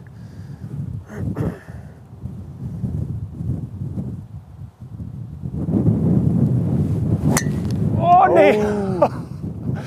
Da könnte ein Sturm von rechts kommen, das wird nichts bringen. Aber ich glaube, ich habe ihn gesehen. Ich habe ihn, glaube ich, auch gesehen. Gesehen. Aber das war, ah, da würde ich gerne noch einen zweiten ja, spielen. klar. Oh, der tat weh. Da habe ich mich auch gar nicht gedreht. Fast am Ball vorbeigeschlagen. Ja, wirklich. Also das war, ich hatte auch, ein- und das ist jetzt ein ganz entscheidender Punkt, einen negativen Gedanken im Rückschwung. Wie kriege ich das weg, Nick? So, mein glaube, Mentalcoach. Ich, ich, als Mentalcoach finde ich die ganzen negativen Gedanken und alles, was man beim Golfen, die ganzen Dämonen, gegen die man eigentlich die ganze Runde ankämpft, ist, glaube ich, wichtig, dass man offen damit umgeht. Also wenn, du, wenn man das Gefühl hat, okay, ich habe negative Gedanken gerade, so oft absetzen, bis man sich wohlfühlt. Und im Notfall, wenn du den Driver nicht fühlst, auch wenn du eigentlich immer einen Driver schlägst, dann haust du ein Holz, im Notfall haust du ein Eisen. So immer nur den Schlag machen, wo man sich irgendwie wohlfühlt. Aber jetzt haben wir ja gerade halt auch über das schnelle Spielen gesprochen. Wenn Ja. du jetzt hier stehst und fühlst dich nicht wohl und machst schon, ich sag mal, gefühlt 15 Sekunden am Ball Ja. irgendwie rum. Also stehst Also du wenn man am Ball selber Ja. steht, da soll es schnell gehen. Es ist eher, dass man die vorbereitet. Also man plant den Schlag, man merkt ja vorher, oh, das sieht auch nicht Das schlecht auch aus. cool. Ein Blatt klebt am, am Golfball. ja. Ähm, dass man vorher ja schon merkt, okay, ist, der, ist das der richtige Schlag? Dass man dann hingeht mit einem klaren Plan, Ja. am Ball steht und draufhaut. Ja. Dass das dann Das Schlimme geht. ist wahrscheinlich wirklich, dass ich an diesem Loch hier wirklich schon das ein oder andere Negativerlebnis hatte. Und Ja. das war vielleicht halt drin. So, jetzt positiv und stark. dann Hat doch direkt was gebracht. Dann geht's auch, ja. Also es ist, oh, so einen guten Bounce bekommen. Ja. Ja, Es ist meistens, dass man, dass man, bevor man an den Ball geht, wissen sollte, was man macht. Also dass man vorher einen klaren Plan hat und dass man dann konsequent an den Ball geht, den Plan durchzieht. aber kann man das auch trainieren? Ja, auf jeden Fall. Also wir haben auch vom, ich habe vom Nationalkader eine Mentaltrainerin, ähm, schon seit, seit der Jugend, also bestimmt seit fünf Jahren, sechs Jahren. Ähm, das hat mir auf jeden Fall enorm viel gebracht. Das halt Was macht ihr erstmal da? viel. Ist, wir quatschen über alles Mögliche. Also wir quatschen über das Golfspielen, über das Privatleben. Es ist gar nicht so richtig Mentaltraining. Es ist eher wie mit einer guten Freundin quatschen. Man kann offen über alles reden. Und das ist dann eher so zusammen irgendwie herausfinden, okay, was tut mir gut, was tut mir vielleicht nicht so gut. Und dann auf dem Platz ähm, bei Turnieren läuft sie häufig mit und dann beobachtet sie einen so ein bisschen. Und dann, ja, es ist bei mir häufig so, dass, wie gerade eigentlich im Abschlag gesagt, dass man dann, okay, ich hau an dem Loch immer einen Driver. Und teilweise fühlt man sich aber dann nicht so wohl mit dem Driver. Und dann dachte ich immer, okay, ich hau jetzt trotzdem einen Driver, auch wenn ich mich nicht so wohl fühle und habe eigentlich so dieses Gefühl oder diese Gedanken so ein bisschen ja, in den Hintergrund gedrückt. Und mittlerweile ist es so, dass ich dann auch im Notfall ein Eisen 4 vom Abschlag nur schlage. Hauptsache ich fühle mich wohl. Aber kannst du mir, kannst du jedem anderen Amateur eine Strategie wirklich mitgeben? Oder gibt es halt wirklich sowas wie ein Rezept, dass man sagt, okay, denk, keine Ahnung, an äh, grüne Schafe oder an irgendetwas ganz anderes? Also gibt sie dir wirklich halt auch manchmal einfach wirklich so Hausaufgaben mit auf den Weg oder ist das zu viel des Guten? Wir kriegen auf jeden Fall Hausaufgaben. Aber das sind dann eher Hausaufgaben wie so ein klassisches Good Better How. Oder, Ja. Soll man dann für die, die nicht wissen, was ich weiß gar nicht, ob man das in anderen Bereichen macht, so diese Ja. Good Better How Sachen. Ähm, dann ja, schreibt man sich auf, was gut läuft oder wenn man Ja. irgendwie nur eine Runde durchgeht oder ein Turnier oder allgemein sein Spiel, seine Form gerade, dann soll man sagen, okay, was ist gut, was könnte besser sein und wie könnte ich es besser machen. Mhm. Und dann so diese Analyse-Sachen, dass man einfach nach einer Runde Golf neutral betrachtet auf Ja. sein Spiel guckt und kann dann da im Training und überall ansetzen. Und sonst so ein Wunder, Wunderheilrezept Gibt's leider, gibt es auch nicht. leider nicht in Schade. allen Bereichen. So, Ähm, ich würde meinen ersten Ball jetzt mal für verloren äh, erklären. klassische Mulligan. Äh, nein, da sowas kommt nicht in. Nein, aber bis wir den da unten gesucht haben. Und sonst glaube ich, ist eigentlich, was allen Spielern hilft, ist halt eigentlich sich vorzunehmen, so einfach wie möglich zu spielen. Also meistens, mhm. wenn man versucht, ich will jetzt spektakulär gut spielen, im Grunde ist es nur, du musst gucken, dass du den Ball irgendwie auf die Bahn haust. Und dann ist es egal, ob du den 10 Meter länger oder 10 Meter kürzer haust. Wenn du auf der Bahn liegst, kannst du immer weiterspielen. Mhm. Dann Richtung Grün schlagen. Und wenn du nah am Grün liegst, dann kannst du immer ein paar machen. Aber sobald man keine Bälle verliert, ist es immer schon in Ordnung. Gut, ich guck mal, was jetzt passiert. 205 Meter habe ich leider noch bis zur Fahne gemessen. Von daher ist es echt ein langes Loch. Aber die steht auch ganz hinten, ne? Ja. Boah, ist das alles schlecht. Und da ist der Grünbunker, den du mit dem Driver. Oh, Boah. richtig schön Spray in die Pfütze da rein. Okay. Wahrscheinlich erreicht hast. Ja, gut. Mhm. Läuft. Mein Loch. Läuft. Mein Loch. Was fasziniert dich nach wie vor an der Sportart Golf? Jetzt, wo du wirklich so viel Golf spielst, so viel Golf gespielt hast und es wirklich ja zur Perfektion gebracht hast. Zuerst mal so von so diese allgemeinen Sachen. Also ich habe manchmal das Gefühl, dass ich genauso wie meine Eltern oder irgendwelche, ich will nicht Hacker sagen, aber irgendwelche Freizeitsportler immer noch genauso geil finde, einfach auf den Golfplatz zu gehen. Ich finde es Hammer, draußen zu sein. Ich finde es mega, mit meinen Freunden eine Runde Golf zu spielen. Das Schönste ist, wenn du irgendwie morgens beim Sonnenaufgang oder abends im Sommer, im Sonnenuntergang 18 Löcher spielen. Das finde ich das Beste, was es gibt. Deshalb einfach alleine das Golfspielen, draußen sein, in der Natur sein, finde ich schon mega. Auch hier der Blick mit den Bäumen jetzt gerade aus, das sieht so, ja. so schön aus. Ja. Ähm, und sonst so dieses, dieses Perfektionistische irgendwie. Man kann, man kann immer besser werden. Es gibt immer irgendwelche Stellen, mhm. wo man besser werden kann, egal wie gut man den Sport spielt. Und ich finde das irgendwie immer wieder auch schön, wenn ich mit Leuten spiele, die es vielleicht nicht professionell machen wollen, weil die gefühlt genau die gleichen Gedanken haben mhm. wie ich. Also die wollen dann auch an ein paar Stellen besser werden. Die haben dann auch, wie hier du vielleicht, den Abschlag, irgendwelche Gedanken im Kopf. Okay, der ist schwer, der Abschlag oder keine Ahnung was. Und das ist bei mir genau das Gleiche. Also es verändert sich irgendwie nicht, nur auf einem anderen Niveau. So, was meinst du, wie weit das ist? Ah, ich äh, kann natürlich für dich lasern. Einmal nochmal. Ich würde mal sagen 100, 110? 10. Ja, 100, ja, sowas. Mhm. 109. Sehr konstant und ja. geschätzt. Auch das muss man können, ja.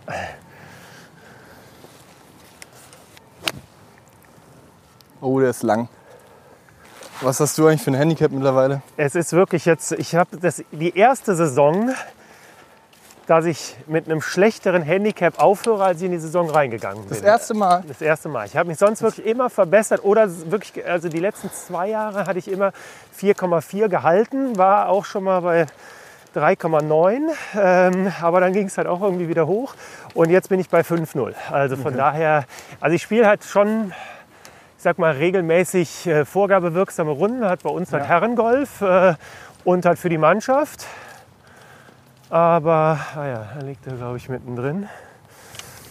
Und ähm, von daher, ich spiele echt wenig, ich sag mal, zum Spaß. Also ja. ich spiele gerne einfach vorgabewirksam, äh, wenn es halt auch zählt und ja, ich sag mal, es halt auch nach Regeln geht und man nicht halt irgendwie so einen Ball jetzt einfach halt äh, laufen ja. lässt das macht mir, mir macht die Challenge halt ja, Spaß. Genau, ne? so, genau. also das finde ich, äh, wenn ich jetzt keine Turniere spielen würde oder kein Ziel hätte, dann wäre es schwierig. Also jetzt natürlich ausgenommen, jetzt muss nur der Ball an die Fahne.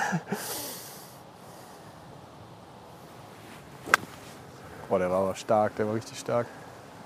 Ja, war zumindest solid getroffen, ja. Danke. Ich muss auch sagen, dass ich spiele ab und zu spiele ich dann Trainingsrunden, wo ja. ich dann wirklich irgendwie an der Technik oder Taktik oder irgendwas mache. Und sonst spiele ich nie eine Runde Golf. Einfach so. Also ich finde, irgendwie, wenn man keinen Wettkampf hat, oder also ich ja. zock dann entweder mit Freunden, ja. zocken wir irgendwelche Spaßspiele um einen Kaffee oder um ein bisschen Kohle oder irgendwas.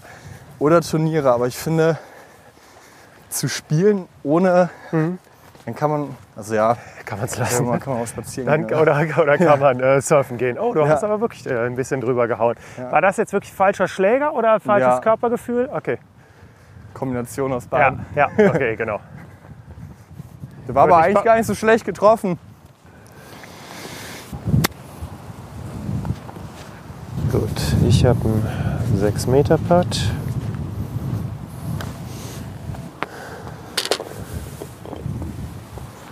Ich bin überrascht, wie gut die Grüns sind. Ja, die Grüns sind wirklich super, finde ich Früher auch. Früher waren die nicht so gut, oder? Nee, das stimmt. Früher war es wirklich mehr eine Kuhwiese. Ja. Den nehme ich auf. Aber was schon auffällig ist, obwohl das stimmt nicht ganz, an der äh, 4 Grad eben hattest du einen, äh, einen Putt zu kurz gelassen. Ja. Aber eigentlich kommt das selten vor, hoffe ich, ne? oder? Eigentlich gar nicht. Ja? Also, Also, bist es, schon- gibt, es gibt natürlich Situationen bei Plätzen, wenn die Grüns extrem schnell sind Ja. und es hinter der Fahne runtergeht, Ja. gibt es teilweise, oder jetzt als Beispiel, wir haben dieses Jahr Anfang des Jahres in Australien gespielt, Victoria Golf Club.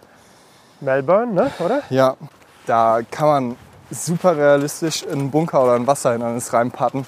Also wirklich, da haben Spieler mit Handicap plus 4, plus 5, da haben glaube ich die besten 100 Amateure der Welt oder so durften damit spielen. Ich weiß nicht genau, wie das da war.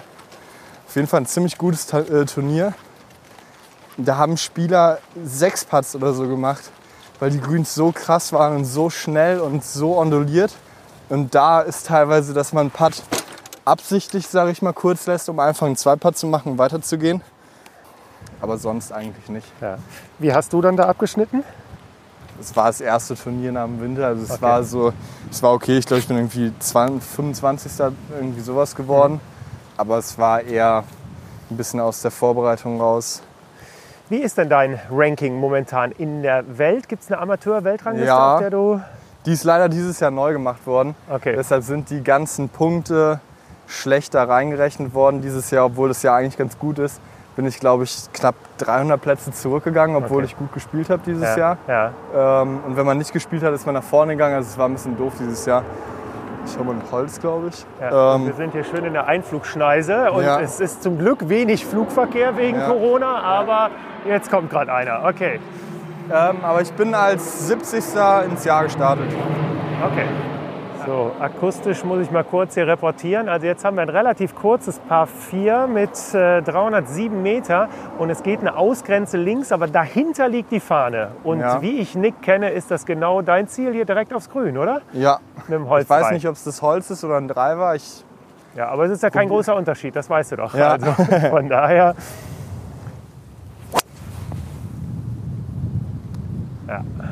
oh, der ist im Aus, glaube ich. Der ist im Aus hinten oder was? Oder wo? Nee, ich glaube, es ist zu weit links und zu kurz. Der war ein bisschen getoppt, deshalb der, hat er so viel Spin bekommen und hat sich dann. Ich wollte, bei mir sehen getoppte Bälle nämlich anders aus, weil der stieg ja schon relativ hoch.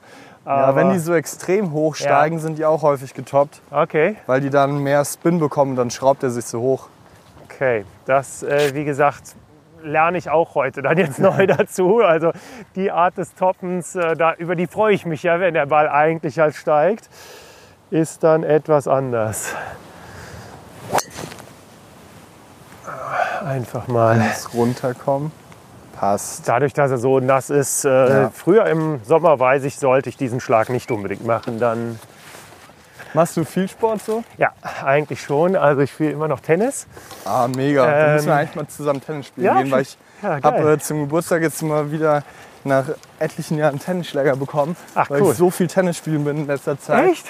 Ja, stark. Und wir sind auch, wenn wir mit dem Kader unterwegs sind, haben wir meistens Tennisschläger dabei Sehr oder bei Trainingslagern und sind dann Tennis spielen und alles Mögliche. Cool. Das finde ich, also, ich meine, klar, jetzt hast du natürlich wirklich das Glück, dass du wirklich Sportprofi ja eigentlich bist. Nicht nur Golfprofi, sondern Sportprofi, also auch durch die Sportförderkompanie. Dann wissen wir, also du machst morgens erstmal äh, Meditation, dann Krafttraining, dann spielst du Golf, dann spielst du auch noch Tennis und wenn du Urlaub hast, surfen. Was fehlt noch alles in der Liste? Skifahren auf jeden Fall, Okay, ähm, Fußball spielen, okay. Tischtennis, Basketball, alles eigentlich. Also alles. Ja, ich habe irgendwie früher neben Golf habe ich immer gespielt und daneben dann irgendwie alle Sportarten mal ausprobiert. Aber da ist irgendwie nichts an Golf vorbeigekommen. Aber trotzdem bin ich ein super Fan von vielen verschiedenen Sportarten und mache das auch nach wie vor mit vielen Freunden. Mich dann irgendwie entweder treffen wir uns mal zum Kicken oder Tennis spielen oder Basketball, im Winter natürlich Skifahren. Jetzt natürlich mittlerweile ist es so ein bisschen, dass man da aufpassen muss wegen Verletzungen. Aber so, ich mache alles super gerne. Und das fand ich wirklich, als du noch ein Kind warst und hier in Schloss Aul warst, so großartig, dass ihr damals schon YouTube-Videos gemacht habt, dass ihr in ja. der Turnhalle hier im Winter wirklich äh, Kraftparcours euch gebaut genau, habt ähm, und eine super Truppe hattet. Ne? Ja. Mit der Jugendmannschaft hier aus Schloss Aul haben wir uns im Winter regelmäßig getroffen, haben dann da zusammen Fitness gemacht, haben da Fußball zusammen gespielt. Aber hauptsächlich war es wirklich, dass wir irgendwie Krafttraining zusammen gemacht haben. Der Christian Graf hat das meistens gemacht, ja. der extrem gut Tennis spielt und jetzt auch als College-Spieler, ne? Ja, er war College-Spieler im Tennis. Und meine trainiert jetzt äh, eine Fußballmannschaft, macht auch das Athletiktraining. Okay. Mit dem haben wir dann zusammen früher, der hat auch für die Mannschaft gespielt, dann so schön Fitness gemacht. Und da war ich auch noch 10, 11, 12. Genau, das war also dann in der Turnhalle irgendwie auf den Sportmatten da rumlaufen. Also es hat schon Spaß gemacht. Weil das fand ich halt wirklich so klasse, dass es wirklich Eigenmotivation war. Ja. Ihr wurdet da nicht jetzt von einem Trainer oder sonst was angeleitet, sondern der Christian ist halt ein paar Jahre älter als du, ja. aber äh, wie gesagt, war jetzt halt auch Jugendmannschaft und ähm, also dass der nach hinten raus ist, glaube ich jetzt nicht. Mein nee, Ball. ich könnte mir auch vorstellen, da oben liegt er auf dem Fairway. Ach guck, siehst du super. Vorbeigelaufen. Kurze Wurst, aber Hauptsache da. Ja, nee, das finde ich auch, oder es war bei mir eigentlich nie so oder bei noch keiner Sportart, dass ich irgendwie von außen zu irgendwas gedrängt wurde. Von Trainern, Eltern, Bekannten. Also es ist immer eher, dass ich mal gebremst werden muss und mhm. gesagt wird, mach mal lieber ein bisschen weniger, mach mal ein bisschen Pause. Also deshalb vielleicht auch nochmal, wenn du jetzt halt klar in Portugal, jetzt äh, hast du Surfen natürlich dann jetzt als Sport, aber kannst du dann auch wirklich die, die Füße hochlegen und mal echt nichts machen oder musst du oder machst du gerne für dich halt dann auch morgens Gymnastik, Krafttraining, wie auch immer am Strand? Ich muss sagen, das Krafttraining kann ich dann auch gerne mal auslassen. Okay. ähm, darf ich jetzt. Und mittlerweile ist das Krafttraining leider auch so, dass es nicht mehr so dieses was richtig Spaß macht, natürlich irgendwie viel mit Gewichten trainieren ja. und keine Ahnung was, sondern es ist einfach viel ja, mit dem TRX-Band, mit dem eigenen Körpergewicht, okay. viel ja. Stabi-Training. Weil äh, optisch brauchst du nichts mehr zuzulegen. Ich glaube, ja. da bist du jetzt mittlerweile da, wo du sein möchtest. Aber es geht halt um, um Schnellkraft und um natürlich Verletzungen vorzubeugen, ja, ne? denke genau. ich mal. Ich spiele mal gerade oder versuche mal hier schön bergab.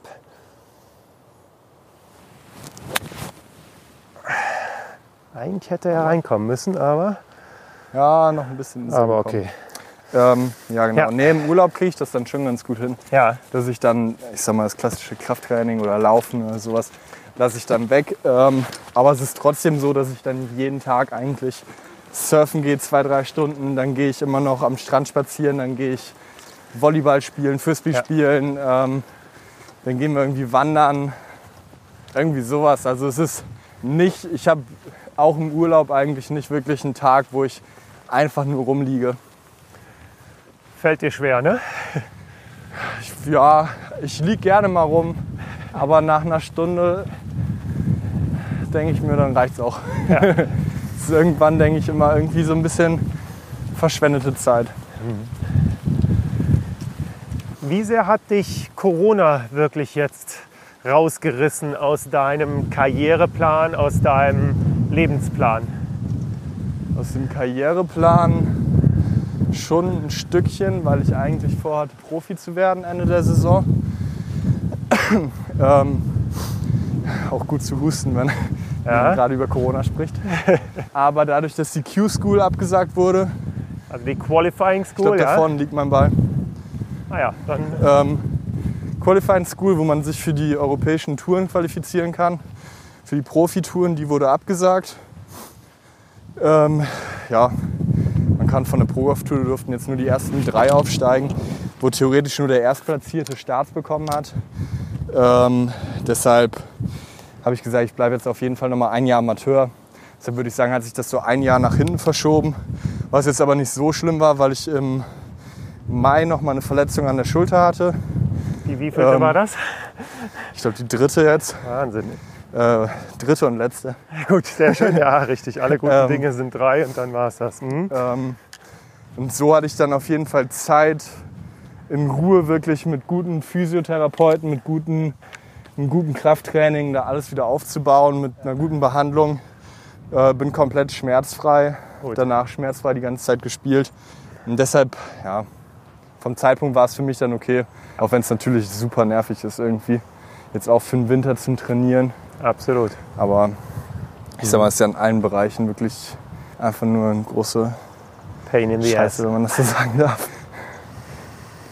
Ich weiß nicht, ob es das erste Birdie wird. Oh, bitte. Be good heißt es doch hier.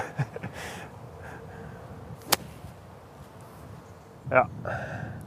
Hat auf jeden Fall Potenzial. Ja.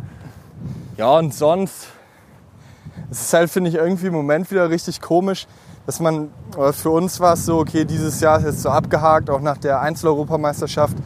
Dann hatten wir noch ein paar Turniere, die wir spielen konnten. Jetzt ist die komische Saison mit Corona irgendwie vorbei. Dann im Winter haben wir eigentlich eh keine Turniere. Nächstes Jahr, oder dann hatten wir eigentlich gedacht, dass es jetzt relativ normal nächstes Jahr weitergeht. Dadurch, dass es jetzt irgendwie wieder so losgeht im Moment mit Corona, ist es auch ja. so, ja, wahrscheinlich wird es dann, also sehr wahrscheinlich wird es nächstes Jahr auch mit den Reisen und allem, ja. wird man ja trotzdem ziemlich eingeschränkt sein. Deshalb ist auch die Planung für nächstes Jahr und für den Winter irgendwie ganz komisch. Du hast ja mit Sicherheit Kontakt zu vielen Tourspielern ja. auch. Was sagen die? Wie ist es da jetzt momentan? Also. Hm. Erstmal den Chip noch gucken, der nämlich reingeht. Oh, so close. ähm, ja. ja. mit einigen Tourspielern Kontakt. Äh, die sind natürlich erstmal natürlich froh, dass sie spielen können, weil die da einfach ihr Geld mit verdienen. Ja. Ähm, das heißt, sie dürfen quasi wieder arbeiten und Geld verdienen. Ja, genau. Aber es ist natürlich super komisch. Die sind, ähm, die sind da total in der Bubble wie gefangen quasi. Ja, müssen im Hotel bleiben und alles. Ne? Nur im Hotel bleiben. Die dürfen nur aufs Einzelzimmer meistens. Nicht mal mit dem Caddy häufig zusammen auf dem Zimmer. Mhm. Dann dürfen die nur alleine essen. Dann Horror. machen jeden zweiten Tag, glaube ich, einen Corona-Test. Wenn mhm. dann irgendwie ein Caddy oder sonst wer getestet wird, dann darfst du auch nicht spielen. Also das ist ja, sind froh, dass sie spielen dürfen, um ja. Geld zu verdienen.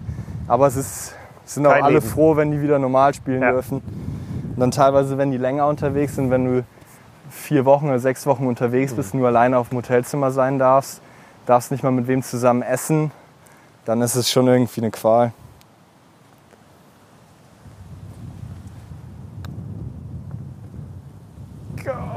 Oh, gut, dass aber wir gerade über das zu kurz lassen geredet haben. Richtig, naja gut, aber ja, ja, das stimmt natürlich schon. Das sind einfach die berühmten 5 cm. Ja. ja. Mal gucken, ob du noch ein Birdie heute spielst. ich weiß nicht, wenn ich letzte Runde ohne Birdie gespielt habe. Ja, deshalb. Also, heute ist alles anders. Stark. Hast du Royal Lytham schon mal gespielt? Ja, genau. Also da habe ich den äh, Pullover letztes Jahr ähm, gekauft. Und ähm, ich versuche einmal im Jahr mit einem Freund eine viertägige Golftour irgendwie zu machen. Ja. Und da ich wirklich früher, also was heißt früher, also ich spiele jetzt halt auch schon seit 2000 Golf, also sprich jetzt 20 Jahre, zumindest jetzt halt mit Handicap und mit Turnieren und sowas. Ich spiele auch schon seit 16 Jahren Golf. Ja, das ist nämlich das wirklich, ist Wahnsinn. Das ist echt cool. Und du bist 21, das ist wirklich enorm. So, und dann äh, versuchen, oder haben wir das die letzten zwei Jahre gemacht, dass wir einen Open-Platz dann ja. immer gespielt haben und waren wirklich jetzt vor zwei Jahren in Royal St. George's, wo dieses Jahr ja. die Open hätte stattfinden sollen und äh, letztes Jahr Royal Lytham. Ja, das sind einfach, muss man sagen, schöne Erlebnisse, aber von den Plätzen her muss ich sagen, natürlich geil, keine Frage. Ja. Aber es wird natürlich halt auch viel Bohai drumherum gemacht. Ne? Also die Wenn kriegen ihr Green Fee ja, und genau. alles Mögliche ist, dann ist dann es immer was anderes. Cool. In England ist es häufig, dass man da kannst du einen Open-Platz für, ich ja. weiß nicht wie teuer das ist, aber für ewig viel Geld spielen. Genau. Kannst aber auch für 25 Pfund kannst du einen anderen Golfplatz spielen, der genauso gut ist. Genau, ja. Also es ist das, das war jetzt halt auch so mein Namen Fazit. Und so, genau. man halt. Ja. ja, aber St. George's wäre theoretisch für dich nächstes Jahr auch gewesen, wenn du Erster geworden ja. wärst. Ist das richtig? Ja, leider ja. Wahnsinn. Also wie lange trägst du sowas mit dir rum? Also wie gesagt, der Erste, der Europameister der Amateure, qualifiziert sich für einen Startplatz bei einem Major und spielt theoretisch ein Flight hinter Tiger Woods, sage ja. ich jetzt mal. Ne? Wie lange beschäftigt dich das und nimmt dich das mit? Das hat mich schon ein Weilchen beschäftigt, muss ich sagen. Ähm, weil normalerweise bei Turnieren, ob du Erster oder Zweiter wirst, ist natürlich ein Riesenunterschied. Aber meistens bei Amateurturnieren, wenn du Erster wirst, dann kriegst du halt natürlich ein bisschen mehr Aufmerksamkeit und halt einfach, Total. du hast ein Turnier gewonnen, was ja. mega ist. Ja. Ähm, aber der zweite Platz, ja, es ist nicht so ein großer Unterschied, aber dadurch, dass man da einen Open-Platz bekommen konnte, ist es halt schon einfach super bitter, Zweiter zu werden. Ähm, aber es ist eher so, dass ich ein paar Mal drüber nachgedacht habe. Es war jetzt keinmal so, dass ich traurig oder irgendwas war. Es ja. war halt, okay, es ist schade, aber wenn, wenn alles nach Plan läuft, spiele ich hoffentlich noch die eine oder andere Open mit. Deshalb ist es schon verkraftbar. Wie weit haben 100, wir? 157. Ja. Wind ist ein Faktor. Auf jeden Fall ist es auch mehr geworden. Links ja. vorne. Ich hau da wieder so eine kleine gepitchte, ich glaube, ich hau eine kleine gepitchte 7 jetzt. Ja. Aber ich lasse Freut mich. Was haust du? Ich hau jetzt eine volle 5. ja, ich äh, würde, also sonst würde ich auch jetzt eine, eine 6, glaube ich, spielen, aber jetzt äh, spiele ich eine 5 und mit meinem Fade muss ich natürlich dann halt auch was links anhalten. Also zumindest ich habe auch einen Gameplan. Das ist gut, das ist das Wichtigste. ja. Ticken flacher und ein bisschen links. Das ist mein Gameplan. Mhm. Da kommt der Fade. Der sieht doch schon mal sehr ordentlich aus. War kurz. Aber so hast du dir ungefähr gedacht, oder? Ja. Und das finde ich jetzt halt auch, ist natürlich typisch. Pros spielen ohne Tee in Paar 3. Oder gibt es irgendwelche Leute, mit denen du im Flight spielst bei so Turnieren, die bei dem Paar 3 aufziehen? Ja, schon extrem viele. Ja, doch. Also, ja. Und du bist einer Ich dachte früher immer richtig, dass echt wenige Leute das machen. Ja. Aber es machen fast alle. Ich muss sagen, dass ich bei kurzen Eisen, also bei einer 7, wenn ich die so entspannt schlage, meistens mache ich es dann nicht. Aber alles über einer 7 nehme ich auch ein Tee meistens. Okay. Also es macht es dann schon leichter. Also wie vorhin schon mal gesagt, alles, was man beim Golfen, wo man sich leicht machen kann, sollte man, sollte man sich das irgendwie leicht machen.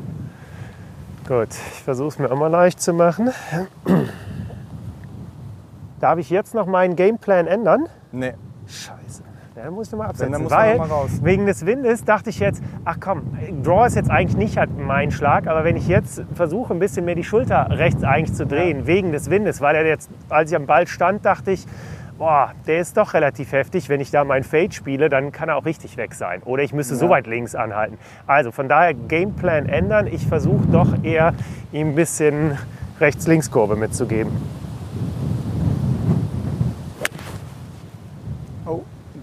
Das so, kurz leider nicht gut getroffen. Oh, der, ist, der ist okay da. Das ist eigentlich genauso, wenn du dann am Ball stehst und denkst, ah nee, doch vielleicht anders. Ja. Dann am besten nochmal rausgehen, so wie du es gemacht hast. Sich dann nochmal vorstellen, okay, wie will ich es jetzt eigentlich machen? Und dann geht man nochmal wieder rein an den Ball oder in den Schlag ähm, und zieht das dann konsequent durch. Aber wenn man am Ball steht, dann nochmal seinen Plan ändert und dann schlägt, dann ist man irgendwie so durcheinander, dann weiß ja. der Kopf oder der Körper gar nicht mehr, was er jetzt eigentlich machen soll. Deshalb geht man da am besten nochmal raus. Was so Gut. Gameplan auch ein bisschen ist, dass man bei so einem Loch zum Beispiel, die Fahne ist ein paar drei, wir haben Wind von links. Links ist ziemlich offen mhm. und rechts ist direkt so ein unangenehmer Bunker und rechts ist eigentlich alles doof, weil noch Wind von links. Dass man halt schon schaut, dass man am besten das Schlechte vermeidet. Haut. Genau, das also, Schlechte man, vermeidet. Man hat wahrscheinlich, wenn du den 30 oder 20 Meter links von der Fahne haust, eine sehr gute Chance, ein Paar zu machen. Wenn man den aber nur ganz leicht rechts haut, ist es schon sehr schwer, ein Paar zu machen. Mhm. Deshalb, dass man irgendwie schaut, dass man ihn auf jeden Fall links schlägt. Mhm. Jetzt heißt ja dieser Podcast Be Good, ne? kommt ja. halt auch von Jordan Spieth, der seinen Ball hinterher ruft, ja. äh, Be Good, dass es äh, Richtung Fahne gehen soll. Jetzt ist leider nicht wirklich jeder Schlag halt Be Good. Wie verarbeitest du einen schlechten Schlag? Ich glaube, dass ich da ganz gut drin bin, dass ich das einfach akzeptiere. Also, also man weiß, dass man nicht nur gute Schläge macht. Oder kein Spieler macht nur gute Schläge, egal wie, egal wie gut man ist, auch Tiger in seiner besten Zeit hat nicht nur gute Schläge gemacht. Das ist eigentlich eher so, dass man verarbeitet, okay, ich mache jetzt einen, mach mal einen schlechten Schlag. Ja, ist passiert und weiter geht's. Ja. Also dass man, ich glaube, was dann auch eine Stärke von mir ist, dass ich häufig schlechte Sachen relativ schnell hinter mir einfach lassen kann. Dann machen wir das nochmal konkret. Erste Loch, Sonntag bei der Europameisterschaft. Ja. Spielst du einen Triple Bogey. Ja.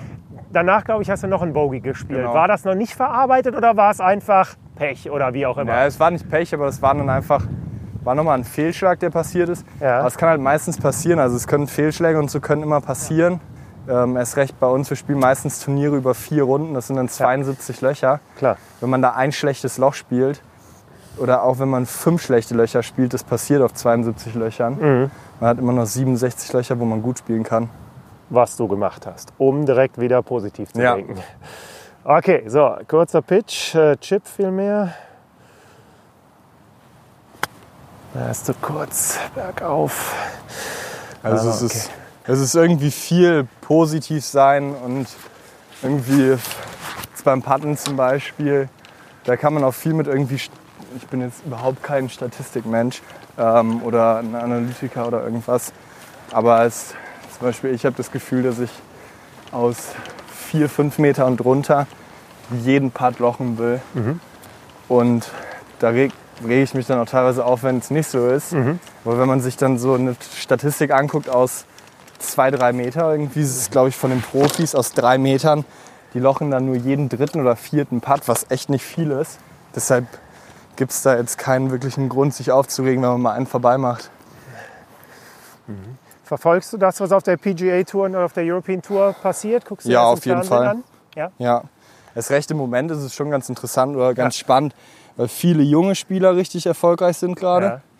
Und man natürlich selber die ganzen jungen Spieler auch auf der PGA Tour, den Matthew Wolf, den Victor Ja. Hofland und so die ganzen Jungs irgendwie kennt so von Amateurturnieren und mit denen gespielt hat, mit denen irgendwie was zu tun hat, befreundet ist.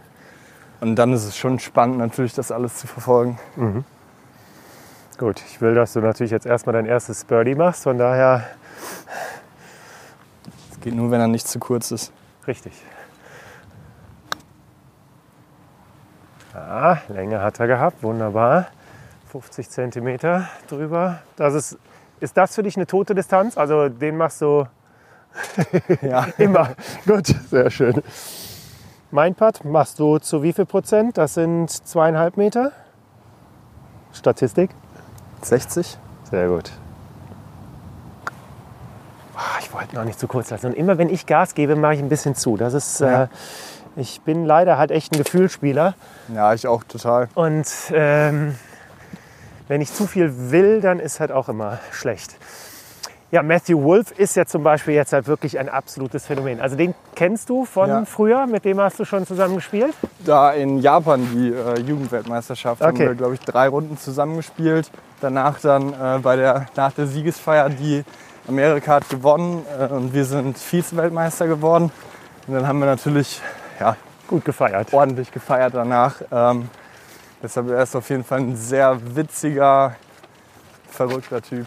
Und hat doch wirklich den verrücktesten Schwung, den es nur gibt. Also Ja. hat er den damals, denke ich mal, ja auch gehabt. Ja. Also das ist jetzt nicht so lange her, ne? Ja. Äh, Glaube ich, die äh, Vize-Weltmeisterschaft für euch in, in Japan. Wann war das vor? Vier Jahren? Das war 2016, Ja, also vor vier genau, Jahren. ja. Genau.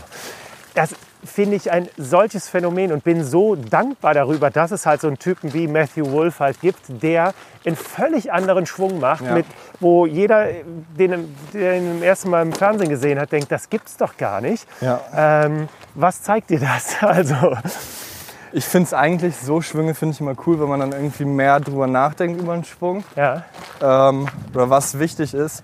Man sieht, wenn man so einzelne, einzelne Sequenzen sich anschaut von dem Schwung, ist zum Beispiel, wenn er den Ball trifft, im Treffmoment, dann passt alles, dann ist alles astrein von der Technik. Und die ganze Bewegung, wie die zustande kommt, das ist halt viel aus Körperwinkeln Ja. und aus Rotation. Und dann mit dem Trainer, ich glaube, der Trainer ist George Genkis in Amerika und der Trainer macht eh extrem viel im Moment, was so von dem modernen Golfschwung eigentlich wegkommt. okay. Ähm, das ist halt irgendwie super spannend so und ich finde es eigentlich ganz cool zu sehen, dass man mit so vielen verschiedenen Schwüngen und so vielen verschiedenen Möglichkeiten so erfolgreich Golf spielen kann. Aber du hast deinen Schwung jetzt eigentlich gefunden. Also du ja. fängst jetzt nicht an und baust nochmal eine extra Schleife ein irgendwo, nee. um noch mehr Saft reinzubekommen. Nee. Nee. Okay. Ich mache auch relativ wenig an meinem Schwung, muss ich sagen. Also okay. mein Schwung so, ich, mhm. ja, ich trainiere schon immer irgendwie. Ich habe noch nie viel an meinem Schwung trainiert. Das ist, ich habe immer so ein paar Kleinigkeiten, die ich mache. Ja. Aber es ist eher dann wirklich nur, wie greife ich den Schläger, wie okay. bin ich ausgerichtet. Aber dann sag mir mal, woher holst du deine Power? Was würdest du sagen? Meine Power hole ich, würde ich sagen, aus der Rotation. Also ich kann ziemlich weit mit dem Oberkörper nach hinten drehen, auch wenn meine Arme nur ziemlich kurz ausholen eigentlich. Mhm. Und dann bin ich ziemlich beweglich so in der Hüfte und das ist dann zwischen dem, ist schwer zu erklären, wenn man es nicht sieht, also zwischen, zwischen der Hüfte beim Ausholen und dem Oberkörper kann ich meine Hüfte schnell wegdrehen und dann ist da eine extreme, eine extreme Spannung, die aufgebaut wird. Das heißt so diese XX-Spannung oder wie das mhm. heißt. Mhm. Und das ist dann ein bisschen wie so Gummibänder, die verdreht werden und dann werden die losgelassen. Das ist dann im Durchschwung und dann ist das ja mhm. einfach so die Power, wo es ja. dann herkommt. So, deshalb, und wir haben ein paar fünf. Äh, das heißt für dich natürlich wieder Attacke, deshalb äh, Driver in der Hand. Ich hoffe, ich treffe hier vorne die Tanne nicht. Da musst du drüber oder links noch dran vorbei und Fade. Was ist der Gameplan? Entschuldige, ich wollte dich nicht rausbringen nee. aus dem Gameplan. ich muss mal schauen. Ich glaube, ich hau einfach von hier und hau dann rechts an der Tanne vorbei. Ich ah, hoffe, ja, ich treffe okay. dann den Masten nicht. Gut. Ein Gameplan ist immer ein bisschen schwer, wenn man so einen Platz länger nicht gespielt hat und nicht ja. weiß, wo man hinschlägt. Ja, aber den kennst du ja in- und auswendig. Ja. Von daher kennst du ja, wo er landen soll. Oh. Das war jetzt der Power Draw, ja? Aber der sollte leider kein Power Draw werden. Aber der ist, der ist okay. Der ist auch gut, ja. Äh, das fand ich jetzt zum Beispiel, ist mir jetzt erst aufgefallen, dass an deiner linken, nee, an deiner rechten Hand der Zeigefinger relativ weit vorne ist, richtig? Also, dass so. du hier wirklich so eine Lücke halt äh, zwischen Zeigefinger und Mittelfinger hast. Ja. Bewusst? Oder? Nee, noch nie, ist mir noch nie aufgefallen, wenn ich ehrlich bin. Ja, stimmt. Ja, ist wirklich. Ich weiß gar nicht, machen das andere Spiele. Machst nee. du es nicht so? Nee. Also da bin ich, also weiß jetzt nicht, was ein Matthew Wolf halt macht, aber es fiel mir jetzt wirklich bei dir halt auf, weil ich mache mir schon manchmal Gedanken, obwohl, doch. Du hast auch so eine Lücke drin, ne? auch. Doch, ich mach's auch. Ja. Das ist ja jeck. Es ist mir wirklich auch noch, es ist mir bei dir das erste Mal, aber auch bei ja. einem anderen Spieler aufgefallen. Ah, super. Ähm, ja, interessant. Gut, ich weiß, im Hochsommer gab es Tage, da kam ich hier über diesen Bunker drüber, aber ich äh, spiele hier schön konservativ. Oder nehme es zumindest schwarz-weißen Pfahl, oder? Irgendwie sowas, ja. So, also ich drehe mehr auf jetzt für dich, ne, damit ja. ich auch dahin komme. Okay. Stark. Das ist von der Richtung. Ja, könnte noch perfekt gut sein. Ja, doch. Ist, ja. Passt. Ja, also ähm, ich werde nächster 50. Von daher, ja. ich greife endlich dann an, bin dann bei den AK 50 wieder der Jüngste. Ja, ja. So deshalb ist das natürlich äh, für mich jetzt auf der Seniors Tour. Genau, ist dann jetzt meine Motivation, nicht die Tourkarte unbedingt zu bekommen, ja. aber zumindest, ähm, weil beim Tennis war ich halt immer zu schlecht für deutsche Meisterschaften und ich hoffe, dass ich bis dann, wenn sie stattfinden, mein Handicap wieder eher irgendwo so Mitte 4 oder sowas ist, dass ja. ich äh, die deutsche Meisterschaft damit spielen kann, weil das sind natürlich halt schöne Dinge. Das kannst du dir dann halt mal ja, im Golf Fall. halt dann weil es einfach Spaß macht, halt so Turniere natürlich zu spielen. Und da sind natürlich immer noch halt genug Jungs, die ja. richtig gut spielen, Scratch-Spieler sind und äh, vor allem ihr Leben lang halt Golf gespielt haben. Ne? Die sind zwar dann jetzt irgendwie Mitte, Ende 50, aber die haben halt trotzdem halt genauso ja. wie du mit 10 oder so halt angefangen und ein bisschen mehr Golferfahrung als ich. Aber macht halt Spaß. Ja, ne? das finde ich schon auch ganz cool beim Golfen. Das, also es gibt es ja in anderen Sportarten auch, aber dass man beim Golfen irgendwie auch in verschiedenen Altersklassen ja, national, aber auch internationale Turniere spielen kann. Das heißt, man kann auch ja, ab 50 im Seniorenbereich, es gibt glaube ich sogar noch teilweise ab 65 oder ja. so. Also man kann dann ganz verschiedenen Altersklassen spielen, teilweise sogar internationale Europameisterschaften und sowas spielen. Absolut. Das ist dann schon cool. Hast du mal Bernhard Langer kennengelernt? Nee, also nur beim Turnier mal gesehen, viel natürlich gehört. Aber ich finde Bernhard Langer ist irgendwie, ich weiß gar nicht, mit wem ich drüber geredet habe, Aber wenn, wenn jemand Jahrtausendsportler werden sollte, dann Bernhard Langer, weil es gibt keinen anderen Sportler, der über so einen langen Zeitraum so viel investiert für den Sport, so intensiv und so erfolgreichen Sport macht wie Bernhard Langer. Seit über 40 Jahren, wahrscheinlich seit 50 Jahren Leistungssport zu machen, das ist so eine Vorstellung, die, ich glaube, die meisten Leute können sich gar nicht vorstellen, eine Woche lang Leistungssport zu machen. Und er macht das sein ganzes Leben schon. Ja, das ist, ist Wahnsinn. Äh, durchaus ein Vorbild für dich? Ja, auf jeden Fall. Also erst recht. Also ich kenne, wie gesagt, ich kenne ihn nicht. Ich, ja. So, aber die Leidenschaft für den Sport und das, was er da investiert, das ist Wahnsinn. Kurzer, kurzer Transportschlag meinerseits. Ja. Perfekt. Wenn sich hält. Ja. Okay. Ja, also ich finde find das schon Wahnsinn über. Ich kann es gar nicht in Worte fassen. Nein, also mir geht es genauso. Also ich hatte, ähm, sein Bruder managt ihn ja halt auch und mit dem hatte ich mal einen Kontakt, weil ich eigentlich einen Film über ihn machen wollte zu seinem 60. Geburtstag weil ich genau auch der Meinung bin, dass er gerade in Deutschland wird seine Lebensleistung überhaupt nicht gewürdigt. Viele kennen ihn natürlich halt nee, gar, gar nicht, nicht, weil es schon natürlich eine Spezialsportart leider immer noch ist. Aber durch dich wird das ja zum Glück bald alles anders, ja. dass du endlich ja. äh, Deutschland wirklich nach vorne bringst. Aber ähm, dass er einfach mal wirklich die Wertschätzung erfährt, die er absolut verdient hat. Und das sagt aber sein Bruder halt auch, der hat gar keine Zeit für jetzt ein Filmprojekt, weil er einfach ja. Turniere spielt, weil er Leistungssportler ist. Und, und das äh, mit über 60, das, das ist, Wahnsinn. Ne? Wirklich überragend.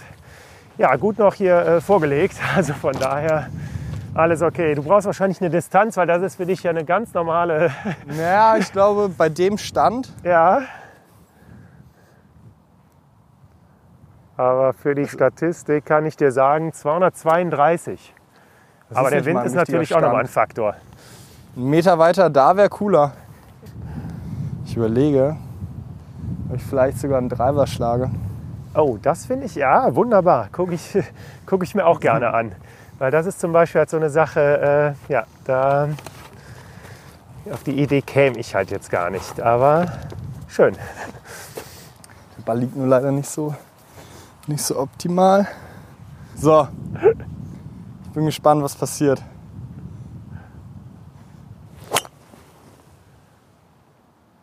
Also er geht ein bisschen links von der Fahne, aber was würdest du sagen? War schon sehr ordentlich. Ich bin froh, dass ich nicht ins Wasser gefallen bin. Sehr schön. Ich fand ihn echt gut eigentlich. Ich dachte nicht, dass ich den so gut treffe. Der war äh, sehr amtlich, ja. Ziemlich cool. Könnte schon hinten wirklich zu lang sein, ne? oder? Ja, ich glaube, es geht sogar fast noch, noch aufkommen sehen. Beim Bernhard Langer muss man aber auch sagen, also natürlich, ich habe gerade ja schon gesagt, dass man vor der sportlichen Leistung vor allem Wahnsinnsrespekt haben muss, auch vor, vor Martin Keimer, auch Nummer eins der Welt gewesen. Klar. Ich finde es ein bisschen schade, dass die beiden als irgendwie Aushängeschilder eigentlich für den Sport, beide Nummer eins gewesen, Major-Sieger, Wahnsinnskarrieren, für den deutschen Golfsport wenig machen. Es ist also fast gar ja. nichts. Ja. Ähm, ich kann es nicht sagen, wie das so ist, wenn man in der, in der Position dann ist. Die haben natürlich viele Verpflichtungen und alles. Aber ich finde es trotzdem ein bisschen schade, dass da irgendwie so gar keine Unterstützung kommt. Wir haben zum Beispiel kein einziges Challenge-Turnier in Deutschland. Und ja, aber was würdest du dir von denen wünschen? Also ich meine, Bernhard Langer war ja zumindest jetzt halt auch dann, ich sag mal, Schirmherr, hier Linde, German Masters, sowas hat er mit seinem Bruder halt auch zumindest ja. äh, ins, ins Leben gerufen oder auch unterstützt, auch durch seine Starts natürlich. Ja. Ähm, aber für dich jetzt auch als Spieler, was hättest du dir oder was würdest du dir wünschen, dass einfach Martin Keimer zu jetzt mal einem ja. Lehrgang von euch halt auch kommt? Äh, Gab es das mal? Gibt es sowas? Oder? Nee also dass äh, zum Beispiel der Kiwi, der Max Kiefer, ja. der Mo Lampert, der Max Schmidt, so, die sind alle dabei und da ja. haben wir auch Lehrgänge zusammen. Aber dass man ein Spieler wie ein Keimer oder ein Langer ist natürlich schwer, weil er einfach so in, in Amerika, Amerika da jetzt eigentlich ja. gefestigt ist. Ähm, aber man kriegt das bei vielen anderen Nationen irgendwie mit in Dänemark und so, wo dann auch so zum Beispiel der ähm, Thomas Björn oder so, ja. das sind dann wie so Mentoren für die jungen Spieler. Und das ist in Deutschland eigentlich relativ wenig so. Mhm. Hättest du dir das gewünscht für dich? Schon irgendwie ein Stück weit. Ja. Was kannst du von einem Max Kiefer, der jetzt wirklich auf der Tour seit vielen Jahren ist, ähm, was kann der dir mitgeben oder was hat er dir bislang mitgegeben? Ich muss sagen, dass ich da meistens die Länge leider ein bisschen verlässt ausgefallen bin. Schade. Aber ähm, ja, jetzt zum Beispiel so der Max Schmidt, so, an dem ja. bin ich ja, am nächsten dran von den Tourspielern, die wir haben, äh, weil es einfach ein guter Kumpel ist. Ja, ähm, ja einfach, ich finde, man hat irgendwie wenig Einblick so ins Profileben mhm. und man weiß gar nicht genau, wie das meiste abläuft. Man weiß nicht, wie die Turniere ablaufen. Man weiß nicht, was überhaupt noch alles so dahinter steckt. Und da so ein bisschen die ganzen Einblicke zu bekommen, mhm. ähm, wo vielleicht dann irgendwie die Plätze, die die spielen und alles Mögliche, wo man sich so ein bisschen darauf vorbereiten muss, mhm. was da auf einen zukommt. Mhm. Und das ist natürlich dann irgendwie schön zu hören, wenn man ja. dann irgendwie von den Spielern, die ein Stück weiter sind, einfach mal ein bisschen zuhören kann. Das ist schon immer was Besonderes. Mhm. So, dann nochmal zum Igel rein, ne? Ja. Kurz. Ja, war guter Kontakt. Ja. Kann nicht fallen, ist richtig, aber gut gespielt. Ja. Aber das finde ich schön oder auch interessant, dass du sagst, dass du eher über Plätze mit ihm sprichst. Ich hätte jetzt gedacht, ein wichtiger Faktor ist natürlich halt auch, ich sag mal, Management. Ja, äh, wie machst du das auch. kohlemäßig ja. halt? Also, das sind ja halt alles Dinge, die auf dich halt jetzt äh, zukommen, dass du dein Leben, aber halt auch deine Finanzen organisierst. Das ist ja ein ja. Riesenfaktor, ne? Ja, auf jeden Fall. Ja, darüber quatschen wir natürlich auch relativ. Ja, ist immer unterschiedlich. Also eigentlich schon relativ viel es ist halt Wahnsinn, wie viel Geld man ausgeben muss, um also wenn man, wenn man natürlich jetzt im Moment hat, haben wir Nationalspieler als Amateure das Glück, dass der Deutsche Golfverband für uns die Turniere, die Reisen, die Hotels und alles ja. übernimmt. Ja. Ähm, aber die machen auch die Buchung für uns. Und auch wenn du dann als Spieler Sponsoren hast, dann kriegst du ja sozusagen auch die Turniere gezahlt. Aber musst das selber buchen, musst gucken, okay, welchen Flug nimmst du, welche welches Hotel nimmst du. Und man muss einfach damit klarkommen, dass man super viel Geld ausgibt. Weißt du, hast du eine Hausnummer, was die Saison für dich kosten wird, wenn du Profi bist? Womit ich weiß es nicht ganz genau, okay. aber 50.000 bestimmt. Ich hätte fast gesagt das Doppelte. Das war, aber ich weiß ja, es nicht. Ja, es kann auch das Doppelte ja. sein. Aber finde ich ja auch interessant, dass du es noch nicht genau weißt, was auf ja. dich zukommt. Aber ich spiele mal aus dem Sand und der ist richtig schön hart und fest. Mal gucken, was passiert. Nicht viel. Ah, Schulter gebrochen. Dann muss der rein, ne? Ja. Kann ich.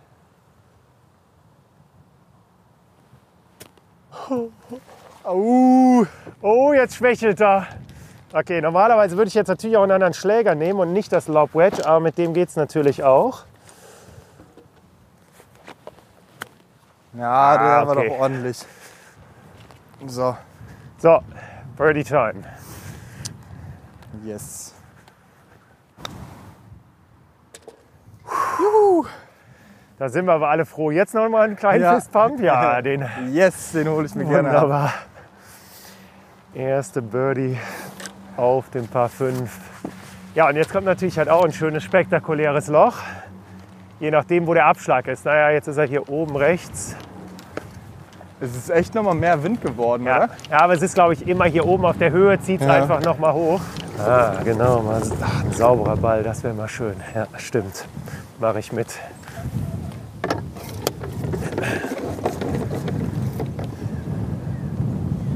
Das Gefühl, dass sie gar nicht richtig sauber werden. Ja sie werden auch sofort wieder dreckig. Von ja, daher eigentlich auch, auch Schwachsinn, aber auch es immer schön, auf den sauberen geht Ball mir ganz genauso. Also finde, deshalb ein alter, verkatschter Ball fällt mir halt auch schwer. Aber das ist zum Beispiel auch ein interessantes Thema. Ähm, musst du für dein Material auch seit Jahren schon kein Geld mehr nee. ausgeben, oder? Ja. Nee. Ich weiß nicht, wann ich das letzte Mal Golfklamotten, Golfhandschuhe, irgendwas gekauft habe. Ja.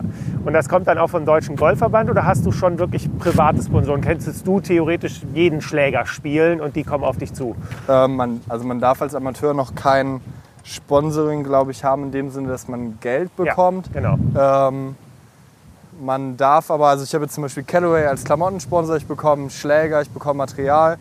Ähm, dann bekommt man von Titleist über die Weltrangliste und über Nationalkader bekommt man Schuhe, Bälle, Handschuhe, Kappen, sowas.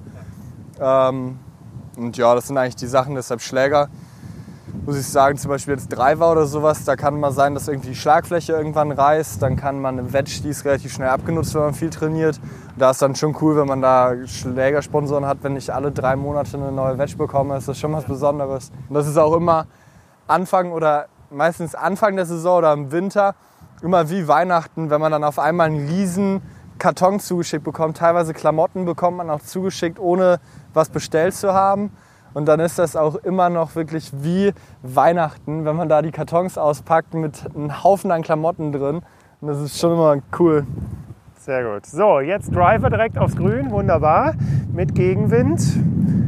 Ich versuche nochmal einen ähnlichen wie an der 4 zu machen, den ein bisschen flacher hauen. Ja. Tendenz ist alles links weg, deshalb versuche ich den so ein bisschen, bisschen rechts zu halten. Oh, endlich mal ein Auf jeden rechts. Fall rechts, aber dir wahrscheinlich etwas zu sehr rechts. Ne? Da muss schon wirklich Wind kommen.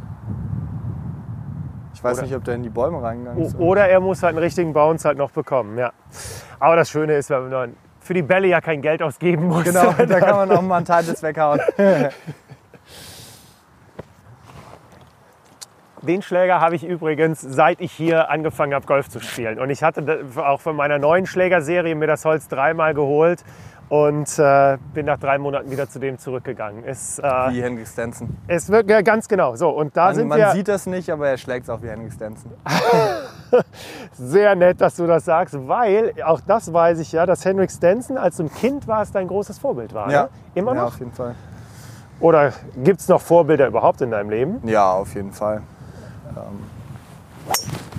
Unterschlagen, Ticken. aber äh, passt. Ticken links. Ja. Ja, auf jeden Fall. Ich finde Henrik Stenson schon extrem. Erstmal einen extrem guten Spieler natürlich, Ja. aber auch extrem coolen Typ. So. Ich finde das ganz witzig, er wird ja immer so als Iceman und so ist sein Spitzname. Es gab mal ein Interview von ihm, wo er äh, 90 Sekunden interviewt wurde und er hat in den 90 Sekunden, glaube ich, zweimal geblinzelt. Also es ist total random Fact, aber Ja, es ist irgendwie, ich weiß nicht, der ganze Typ, der ist schon sehr witzig und auch wenn man so irgendwie mal so ein bisschen hinter, hinter den äh, Inside the Ropes irgendwie was mitbekommt, so er ist, klar, er kann auch mal ein bisschen, ja, was ist ausrasten, aber mal ein bisschen Ja. Rolle verlieren, aber eigentlich ein sehr lustiger, amüsanter Typ, glaube ich. Und finde ihn ganz cool. Und hast du nicht sogar mal ein Pro-Am mit ihm früher gespielt irgendwie? Oder? Ja, ich habe mal 2014 im Lerchenhof für die BMW International Open durfte ich das ähm, Pro am mitspielen und durfte dann, habe 18 Löcher mit Marcel 7 gespielt ähm, und durfte irgendwie neun Löcher mit, ich hoffe, ich kriege noch alle zusammen. Auf jeden Fall war Jimenez dabei, John Daly, Ah, Sergio Garcia, Marcel Siem, ähm, Henrik Stenson cool. Und einen vergesse ich gerade, glaube ich Ja. und noch einem. Ähm, und das war natürlich mega. Und dann durften wir mal Schläge machen und so. Dann durfte ich an der 9 war, oder ich glaube sogar die 18. Wir haben dann irgendwie die 18 zurückgespielt. Und dann durfte ich dann den quasi letzten Putt für ihn machen, so einen 3 Meter Putt. Und hast ihn gemacht. Ja, Geil. das war, war ganz schön. Nee, es hat schon mega Spaß gemacht. Das sind natürlich so, so Sachen erst recht so mit, ich war da glaube ich 13, 14, Vier- nee 14 war ich dann. Wenn man da Golfleidenschaft hat und dann mit den Leuten spielt, dann ist das natürlich das Größte, was es überhaupt gibt. Das war schon richtig cool. Und gab es da sowas wirklich wie einen Ratschlag oder irgendwas, was er dir mit auf den Weg gegeben hat, was, ich sag jetzt mal, bei dir imaginär über dem Bett hängt? Äh, hast du wirklich was von dem Tag mitgenommen? Eigentlich nicht so richtig, also nicht von keinen Ratschlag von denen, aber einfach, dass man das so mitbekommt, wenn man auf so einem Tu- Tourturnier ist und da sieht die riesen Tribünen, die ganzen Ja. Zuschauer und alles. Wenn man sich denkt, nur weil die gut Golf spielen, erleben die gerade sowas und das jede Woche so ein riesen Event Und das ist irgendwie schon eine große Motivation. Und die Golfplätze sind natürlich immer mega, die die spielen. Und das ist schon. Genau. Also wie ist wirklich ja. da, auch du hast dieses Jahr ja auch ähm, ein äh, Pro-Golf-Turnier gewonnen in Marokko. Ja. Also erstmal wirklich auch nochmal Glückwunsch dazu. Also deshalb deine Saison 2020 äh, echt unfassbar. Wie unterschiedlich ist dann so ein Platz präpariert? Also jetzt in Marokko, war das so, als wenn ich jetzt nächste Woche in Urlaub hinfliege oder lassen die auch Roughs höher stehen? Sind die Grüns viel schneller? Also das, was man so hört. Es ist schon das, was man so hört, aber ich sag mal, auf der Pro Tour sind die Plätze jetzt noch nicht so besonders. Da finde ich, ist es bei den Amateuren, ist eigentlich ganz witzig, bei den Amateurturnieren spielt man meistens bessere Plätze als die Profis. Okay, ja. Ähm, Woran liegt das? Weil wir meistens dann zum Beispiel, wenn wir Linksgolf spielen, spielen wir immer eigentlich Open-Plätze. Ah, wir spielen okay. eigentlich immer relativ große, bekannte Plätze. Ja. Ähm, so, nochmal ganz kurz jetzt der ja. Pro-Tipp von dir. Also ich äh, stehe jetzt hier richtig schräg am Hang, aber ja. in beide Richtungen bisschen kürzer greifen und ich halte jetzt eher rechts an in der ja. Lage. Ja? Genau. Gut, dann gucken wir mal, ob das was bringt. Ist nämlich ein durchaus anspruchsvoller Golfschlag. So, ne? Sieht sehr gut aus. Wenn er die richtige Länge hat, dann ja, muss er runterkommen. Ich, das kann man hier, finde ich, oh, fast zu lang. Okay. Ja. Aber sehr gut. Drei Meter rechts, ja, paar Meter lang. So ungefähr gedacht. Aber sonst allgemein die Plätze sind schon ähm, häufig, dass einfach das Raffen ein bisschen höher steht, wenn wir dann ja. Turniere haben. Und äh, die Grüns sind meistens härter mhm. und schneller. Also es ist, die meisten Golfplätze werden eigentlich über die Grüns dann schwer gemacht. Und so die richtig guten Golfplätze oder die richtig großen Turniere merkt man auch, wie krass sie das hinbekommen, dass die zum Beispiel dann in der ersten Runde oder die ersten Runden hat man dann noch ein bisschen einfachere Fahrenpositionen und die Grüns werden Tag für Tag oder eigentlich Stunde für Stunde härter, weil die nicht nicht mehr bewässern. Ja. Und irgendwann ist es wirklich einfach nur eine Schlachtrunde um die Greens. Das kann man dann nicht so richtig vergleichen mit. Aber schüchtert dich ein Golfplatz ein oder kann ein Golfplatz dich einschüchtern? Nee, also nicht, Sehr gut. nicht so richtig. Also es das wollte ich schon, hören. Schon, es gibt Golfplätze, die, die natürlich erst recht auf den ersten Blick extrem schwer sind. Aber es gibt immer irgendeinen Weg, irgendeinen Weg, immer diesen Golfplatz zu bezwingen. Und das Gute ist, dass es ja meistens so, wenn ein Platz schwer ist, dann ist er für alle Spieler schwer. Nein, und das, glaube ich, ist natürlich halt bei jemand mit deinen Fähigkeiten. Es gibt ja keinen Schlag, den du nicht kannst, oder? Ja, also es, man muss es abrufen, aber im Grunde sind die, also ist alle, das Potenzial ist vorhanden für alle Schläge. Und ja, das ist auch so ein bisschen, was man dann verstehen muss. Dass es kann sein, dass man einen Platz spielt und dann gewinnt, gewinnt man mit 20 unter Paar. Und ja. dann ist es natürlich anders von der Erwartung her. Und wenn man, also wie das Ergebnis ist von einem selber, ja. der Score. Ähm, und wenn man dann eine Woche später Linksgolf bei Sturm keine Ahnung was spielt, das gleiche Teilnehmerfeld ist und nach mit, 80 ein gutes Ergebnis ist. Und mit äh, Even Paar nach vier Runden gewonnen wird oder sogar über Paar, dann ist das natürlich, ja, ist das natürlich was anderes. Aber da muss man immer irgendwie gucken, dass man versucht, so gut wie möglich zu spielen. Mhm. Und deshalb immer dieses Ergebnis, man sagt das ja immer irgendwie so doof, nicht aufs Ergebnis achten, was ja nie klappt. Ja, das ähm, ist leider wirklich ein Problem. Aber ja, ich mache jetzt einfach Caddy für die, dich. Ja, ja, die Grüns sehen super aus, also wirklich richtig gut. So. Auf jeden Fall ein bisschen bergab. Bisschen bergab, wenig Break. Hattest du mit Handschuh? Nein, ne? Auch nicht, ne? Also das ist zum Beispiel auch eine Sache, ähm, finde ich auch schwierig. Jetzt hier äh, Aaron Ray irgendwie, der ja. ähm, Engländer mit zwei Handschuhen spielt ja. der. Also da gab es ja auch mal einen Amerikaner, Two Gloves Gainey. Ich weiß, ja. ob du dich an den noch erinnern kannst. Äh, das finde ich echt spektakulär mit Handschuhen zu packen. Oder überhaupt so, zwei Handschuhen zu spielen. Geh. Komm, er sollte doch nicht zu kurz bleiben. Aber trotzdem nicht schlecht aus der Distanz. Danke. Sieht nach einem entspannten Paar aus. Ja, es könnte. Ja. Der Safe. Renato Paratore ist ja ein extrem guter Italiener, ein ziemlich junger noch. Der pattet zum Beispiel auch mit Handschuh. Ah, okay. Ja, ich finde das vom Gefühle irgendwie ganz komisch. So, das waren die Front Nine. Das muss ich sagen, fand ich schon mal hervorragend. Ein Birdie haben wir zumindest mal gesehen von dir, Nick. Von zumindest daher, wir müssen das. natürlich auf die äh, Back Nine gehen.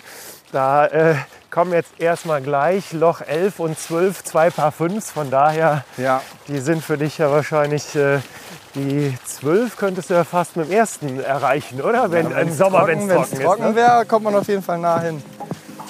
Ja, freue ich mich sehr, dass wir und ich kann versprechen, Nick spielt noch ein paar Birdies auf dem Back Nine und natürlich unterhalten wir uns auch noch über seine Ziele und Pläne, wie er über das Geldverdienen auf der Tour denkt, die Entwicklung im Golfsport, über Party machen als Fast-Profi und was er sich so vorgenommen hat für seine Profikarriere.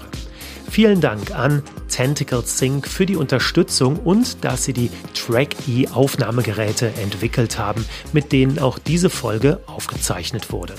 Danke an Adrian Hoffmann und Lars Brotherr für die Musik, an Males Schaum für ihre Stimme und danke Ihnen und euch fürs Zuhören und Weiterempfehlen. Be Good Golf and Talk, der Podcast, gibt es da, wo es Podcasts gibt. Natürlich auch bei Instagram und Facebook und im Netz unter golfandtalk.com. Mein Name ist Manuel Unger. Ich freue mich schon auf die zweiten neun Löcher mit Nick Bachen.